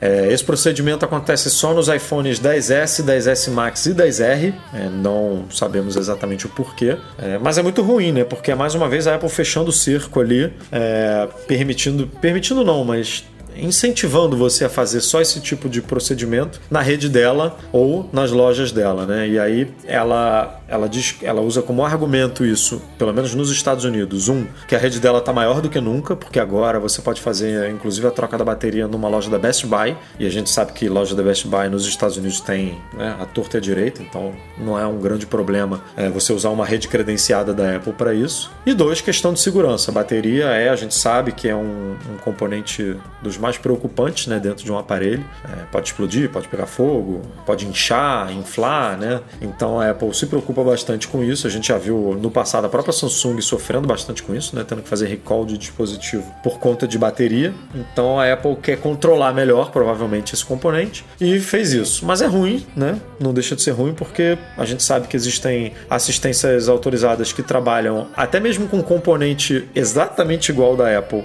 mas que trabalham com preços inferiores, não trabalham com a margem de lucro da, da, da Apple, é, ou que utilizam componentes de primeira linha também, uma bateria de boa, é, é, de boa produção, né? confiável, é, mas que tem um preço ali inferior ao componente utilizado pelo da Apple. Então é, é uma sinuca, né? Porque você, eu também não sei se você pensa da mesma forma, Michel, mas eu entendo a Apple se preocupar com isso, mas acho ruim ela controlar dessa forma, né? A ponto de não mostrar é, como que a bateria tá só porque você fez a troca numa assistência técnica não autorizada. De novo aqui, dando a minha sugestão, eu, por exemplo, acho que ela poderia continuar mostrando tudo, falando ali, ó, você, a sua saúde, a saúde da bateria está em 100%, e de alguma forma destacar ali, ó, nos identificamos que não é um componente é, original. É, e é, por conta disso, a nossa sugestão é que você vá numa loja da Apple e troque por um componente original. E aí cabe ao usuário decidir se ele quer fazer isso ou não, né? Cara, eu, eu me coloco na posição da empresa no sentido de eu não tenho por que incentivar que você vá fazer isso fora, né? Uma que você põe em risco a questão de qualidade. É, a gente sabe que a hora que você abre o iPhone ou fecha ele tudo, eles têm aparelhos específicos para fazer isso, né? Lógico, como você falou, tem gente que faz isso direitinho, compra os mesmos equipamentos para trabalhar, mas facilitar também é, é, meio que provocar a pessoa a fazer isso fora por um preço às vezes que, que é um pouco mais inferior. O que eu faria talvez para flexibilizar um pouco nesse sentido que você falou é que ela é, ela falar eu não sou capaz de verificar se ele é genuíno ou não. É, é tanto é que ela não não apresenta, né? Ela sabe quais são e quais não são. Fazer como você fazia com Mac antes, tem certas tem certas memórias que você podia utilizar depois que elas entram no mercado são homologadas você poderia utilizar. Mesma coisa poderia ter para certas baterias. Não abre para qualquer porcaria que tem no mercado. Mas para marca XYZ, beleza. Eu até abro para não ser também a, a, empresa monopolizadora aqui do, do, do, mercado. Acho que ele deve ter condições de saber que bateria foi instalada ou não. Mas é uma sinuca de bico, né, Du? Porque, pô, que hora que você vai olhar um telefone que não está mais na garantia, você vai aonde? A gente já sabe que a Apple teria condições aí, principalmente depois dessa polêmica, que ela reduziu bem, reduziu bem aí a, o preço da bateria durante muito tempo, até no Brasil compensava muito mais do que trocar fora. A gente não lembra os valores, não sei se lembra de cabeça, mas durante um tempo ela praticou preços bem mais agressivos para a troca dessas baterias, o que foi um outro motivo para colaborar com um outro item aqui que a gente comentou, que foi pessoas que ficaram ainda mais tempo com seus iPhones, melhorou performance e tal, um telefone que não durava mais a bateria, em vez de ter trocado o de aparelho, acabou trocando sua bateria. É uma sinuca, né? É uma sinuca. Ou você é boazinha ou. E tem a galera do, do direito ao reparo aí, né? Do right to repair também encrencando com isso, porque acha que isso poderia, inclusive, ser feito em casa, esse tipo de troca de componente. É, que a Apple é, bate muito de frente com, com, com, esse, com essa campanha, né? Então tem todas as partes envolvidas é, e, e, é difícil, porque bateria realmente é aquilo que a gente falou, é um quesito que envolve segurança e por outro lado você controlar e não deixar que outros fa façam uma coisa no telefone que é seu, né? não é mais da Apple, tipo, o telefone é meu, eu faço o que eu quiser com ele, se eu quiser abrir em casa eu abro, eu posso perder a garantia, beleza. Mas depois de um ano, se eu quiser fazer, eu faço, é meu, então é muito difícil isso. É, até, até nesse sentido, eu acho que tá ok, agora o telefone é seu, você faz o que você quiser. Eu não tenho direito, assim, eu, eu também não tenho, vai, sendo chato ali, mas eu também não tenho obrigação de dizer como é que tá a saúde de uma bateria de terceiros. Agora, se isso você sabe se a bateria não estiver performando bem, ela ele reduz? Se não tiver. Ah, deve reduzir. Deve reduzir, porque isso é simplesmente. Eu acho, é, eu acho é um, que, acho que essa ela é a tá, chave. Ela tá, ela tá escondendo isso via software. É, então, porque mas é... antigamente ela não fazia isso. Você trocava a bateria e aparecia ali. Então, mas acho que isso é a chave do. Acho, acho que isso é a chave dessa discussão. Porque se ela, se ela reduz e não te informa que reduziu porque detectou que está com uma performance ruim, é uma coisa. Agora, se ela não reduz e dane-se, a bateria está indo embora muito rápido e ele continua performando do jeito que ele deveria performar, aí é outra história. O que ela cortou foi, cara, não vou ter suporte nessa bateria. E, esse é uma. Isso que eu acho que a gente tinha que tentar depois descobrir ali, ver se, se tem essa informação porque eu acho que não, tá? Porque se ela não tem condição de verificação de bateria genuína, como é que ela vai dizer que está com uma performance abaixo de 80%? Então eu acho que ele é, fica, mas... deve, deve ficar ativo sempre. Meu palpite. Mas é, é, bizarro, porque até um, um, mês atrás ela conseguia, né? E agora não consegue, não consegue, entre aspas, épocas mais. Então é, é- não sei. Não, mas eu acho que Realmente seria é pedir- complicado. Ela diz que não tem como determinar a saúde da bateria. No- na mensagem, ela deixa claro que, que não é incapaz de determinar a saúde da bateria. Então, na teoria, ela não poderia reduzir o nível de Exato. processamento. Aí pra mim Mas- tá bem ok. Só que tá- vendo. Só pegando uma bateria dessa daqui a dois anos e vendo como é que o iPhone está se comportando, né? É. Pra, pra- Porque aí o cara vai lá, beleza, não tá mais, a minha bateria não tá mais aguentando, vai lá, e troca por uma outra no mesmo lugar que você trocou lá no, na barraquinha lá e ok, você vai pagar não sei quanto, mas não afetamos o processamento do seu telefone. Falando em baterias, uma dica bem rápida aí, pessoal, se não me falha a memória ainda, essa baterias que incham na, no seu telefone ou computador, essas coisas, independente de já ter acabado a garantia, liguem, nos, liguem no suporte da Apple e verifiquem, porque tem alguns casos que a bateria, se eu não me engano, é lei no Brasil, tem que ser 5 anos. Eu mesmo já troquei duas vezes por um aparelho novo, o iPhone 6 do meu pai. Pô, é telefone antigo aí, né? A gente tá falando 6, 7, 7S, 8, veio 10, né? É, vai completar 5 anos agora. Eu já troquei duas vezes depois de 3 anos. Ele inchou a bateria, foram lá me dar um telefone novo. É, acho que são cinco anos mesmo que a lei brasileira. Lá, lá nos Estados Unidos é menos, aqui acho que são cinco. Qualquer Exato. produto. É só chegar na Apple que ela, que ela resolve. Isso aí ela não pensa nem duas vezes. Bom, galera, o podcast acumulou aí basicamente uma semana e meia, então a gente vai deixar a leitura de e-mails para o próximo episódio para não ficar ainda mais longo. Queria novamente pedir desculpa aqui para vocês pela nossa falha na semana passada. Não foi por falta de gravação, foi por problemas técnicos realmente. É, ainda assim, a culpa é nossa, então nos desculpem por isso. Estamos de volta e, se Deus quiser, na semana que vem gravaremos de novo, sem nenhum tipo de problema. Queria agradecer pro pessoal aí que é, ficou cobrando a gente no Twitter, por e-mail. É um, é, mostra que o podcast é importante para essa galera, né? Que faz parte ali da, da rotina do pessoal, que vocês sentem falta. Então a gente fica muito lisonjeado aí pela, pela cobrança de vocês. É, e a gente pede aqui para vocês espalharem né, o Mac Magazine no ar aí entre amigos e, e conhecidos que gostam de tecnologia, que gostam de produtos da Apple. É, apresentem o Mac Magazine no ar, apresentem o Mac Magazine. O nosso canal no YouTube está meio paradinho porque a gente está passando por algumas mudanças aqui na equipe, mas é, em breve ele voltará com tudo, principalmente na cobertura dos iPhones. Então, é, quem curte, pede lá para assinar o YouTube para já ficar preparado aí para receber os nossos conteúdos que serão publicados lá em breve. Então, façam aí a partir de vocês, leitores e ouvintes do Mac Magazine, para espalhar a notícia e fazer com que a gente alcance mais e mais pessoas e dê uma turbinada aí no nosso, no nosso trabalho e no nosso ânimo, beleza?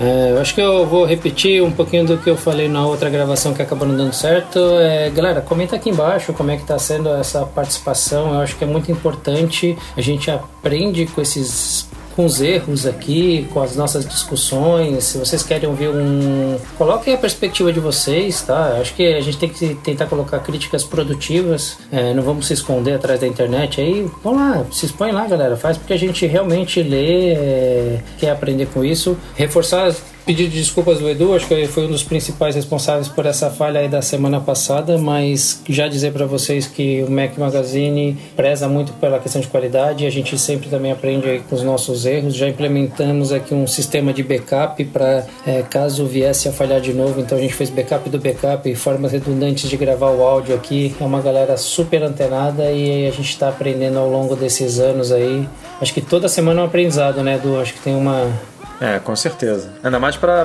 pra gente é, fazendo as coisas aqui sem o Rafa, né? Porque o Rafa é que é, é o, digamos, a pessoa técnica aqui do Mac Magazine. Então, é, pra gente é obviamente sempre um aprendizado aí quando a gente passa por algum tipo de dificuldade. E é, é um desafio, é um desafio grande, né, para você é manter essa rotina. É, um tá em Salvador, que agora tá até mais longe, o outro tá no Rio, às vezes o outro tá em Campinas. Eu hoje, por exemplo, tô gravando de Florianópolis, normalmente tô gravando de São Paulo. É, é um aprendizado constante. E muito obrigado aí pelo, Exatamente. obrigado pelo convite, galera. E sempre que precisar, pode chamar ali que. Ah, pode ficar aí, pode ficar Vou- aí vou- no aquecimento que daqui a pouco vem outro. nem, nem, nem precisa sentar no banco, só já, já fica ali na beira do campo aquecendo.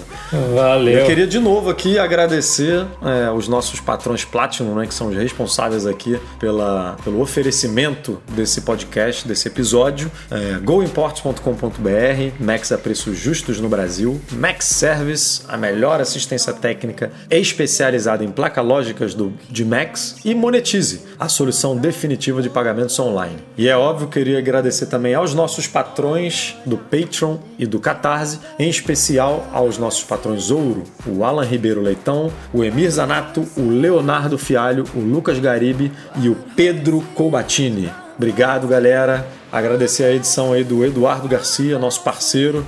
A gente vai dar um trabalhinho aí para ele nessa edição, no fim de semana. Obrigado, Edu. Se você precisar aí de algum trabalho técnico envolvendo áudio, mixagem, é só colar lá na com o Edu, que ele é o cara, beleza? Até a próxima, galera. Se Deus quiser, semana que vem com mais podcast, mais Mac Magazine no ar para vocês. E um abraço! Wild horses run run faster, run faster.